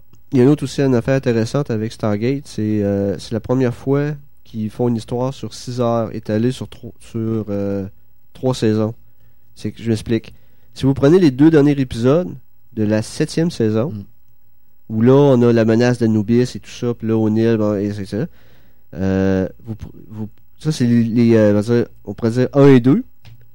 Vous continuez sur la huitième saison de Stargate avec les deux heures d'ouverture. Et vous Et- allez terminer avec le pilote d'Atlantis. Ça vous fait une histoire sur 6 heures. Et, et c'est vraiment là, l'histoire est étalée sur 6 heures. Tu peux même en rajouter un C'est peu. génial. hein. Lequel? Hier. C'est la fin de. Bon, ouais, on pourrait dire. On c'est- pourrait dire. Mais euh, sur six- il y avait six épisodes qui racontent une histoire. Puis avec ça, vous en avez assez. Pour... Où là, vous savez où il s'embarque puis qu'est-ce qui va se passer. Et euh, la huitième saison de Stargate, il va y avoir... c'est la dernière probablement. Et il va y avoir beaucoup de choses très intéressantes. Parce que les Goa'uld commencent maintenant à considérer la, la Terre comme sérieuse. Et ils sont même venus signer directement avec la Terre un pacte. Habituellement, ils passaient par les Asgard et tout ça, mais là, ils sont venus direct avec la, sur la Terre pour signer un pacte. Donc, les, ils commencent vraiment à nous prendre au sérieux. là. Je ne sais pas combien d'entre vous ont vu la fin de la septième, c'est pour ça que Non. j'ai pas donné de. Rien vu ils ont pendant- Rien euh, au-delà de la quatrième. Si on pourrait dire Mais, en, bon québécois. je sais où aller choper un box de. DVD. En bon québécois, les méchants Goa'uld, maintenant, ils chient dans leur culotte. Hey. bon, ok. Mais euh, c'est ça, c'est sont, toutes les, les, les- sont disponibles saison 1 à 6 sur DVD. oui, la Saison septième La septième sort au mois de, de 19 octobre et on peut déjà la, faire un, Un pré-order. la, la réserver sur dvdsound.com. DVDsoum.com, ouais. Et euh, avec ça, ben, la, la huitième est en production. Donc, euh, Donc, Ça devrait sortir à, à Six mois après. euh, Ça ça sort à peu près six au mois après la fin de la- février. Hein? La saison, les saisons commencent au mois de juin puis ils se terminent au mois de février. Ouais. Ben, si on Fait regarde- à l'automne de l'année prochaine, ça. va sortir. Donc, Avec la euh, première saison du Stargate Atlantis, probablement. Euh, moi, je vais vous couper là, les, toute Ah, l'équipe. Regardez, au cinéma cette semaine, bien sûr, euh, ce qu'il faut qu'on aille voir, ben, il y a The Village de M. Shyamalan. Et euh, Thunderbirds, the movie, ça sort au Cinoche. Ça, c'est à ne pas manquer. En DVD, même si je les ai déjà chez nous, le box set de Thunderbirds avec les deux films des années 60, soit Thunderbirds Argo et Thunderbirds, Thunderbirds 6. Ça, c'est bien sûr en hommage avec, ben, pas un hommage, mais profiter de la sortie du film pour essayer de faire un petit peu d'argent avec ça. Donc, ce sont les deux longs métrages qui ont été faits basés sur la série télé avec les, les marionnettes. Euh, Il y a aussi V, la série complète qui sort également en DVD. Hellboy euh, et également The Devil's Backbone qui a été réalisé par le metteur en scène de Hellboy, soit Guillermo del Toro. Euh, film très intéressant d'ailleurs. J'ai bien hâte de voir ce film-là. La série Ghost in the Shell. euh, mon Dieu Seigneur, je me rappelle plus comment. Standalone complex. Merci beaucoup. Il y a deux box sets qui sortent euh, cette semaine. Il y a le set avec juste les DVD de la série et il y a le set avec la trame sonore également inclus à l'intérieur. Je pense qu'il vaut 40 ou 50 dollars le box set au complet, là, le, le fameux Collector Edition qui appelle. Euh, aussi, dans ce qui est important de souligner, ben Zombie de Lucio Fulci qui ressort en DVD édition. cette semaine, effectivement, une nouvelle édition. Dark Heaven, que je connais pas pantoute. Et c'est assez pour cette semaine. Alors, euh, tout ça, bon, pour vous dire... euh, une bonne semaine à vous tous. Nous, on va, tu vas nous partir tout de suite le bout musical. Oui, mais avant de finir, oui. n'oubliez pas de répondre aux euh, ceux qui sont membres du club qui nous écoutent au courriel qu'on vous a envoyé concernant la projection de Fan Movie. Ah, c'est fait. Oui. Oh, oui, on va être à peu près une dizaine, là, parti comme c'est là. Bon, ben c'est merveilleux. Oh, oui, c'est déjà mieux que, que ça, parce qu'on va écouter des films en fan movies. Et puis, euh, de toute façon, peut-être qu'à un moment donné, on en parlera aux gens. Puis s'il y a des gens qui, qui veulent venir, on les invitera directement en ondes. Fait que ça en fera plus, euh, ça en fera plus ça. comme ça. Alors, nous, ben, pour finir l'émission, on vous met un dernier petit bout. Ce que je considère, moi, être peut-être la meilleure. euh, le meilleur petit bout musical qui a été réalisé dans la carrière de Jerry Goldsmith, soit le thème de Caroline dans Poltergeist. Et pour nous, bien, c'est tout cette semaine. Alors, on se dit à la semaine prochaine. Fantastica.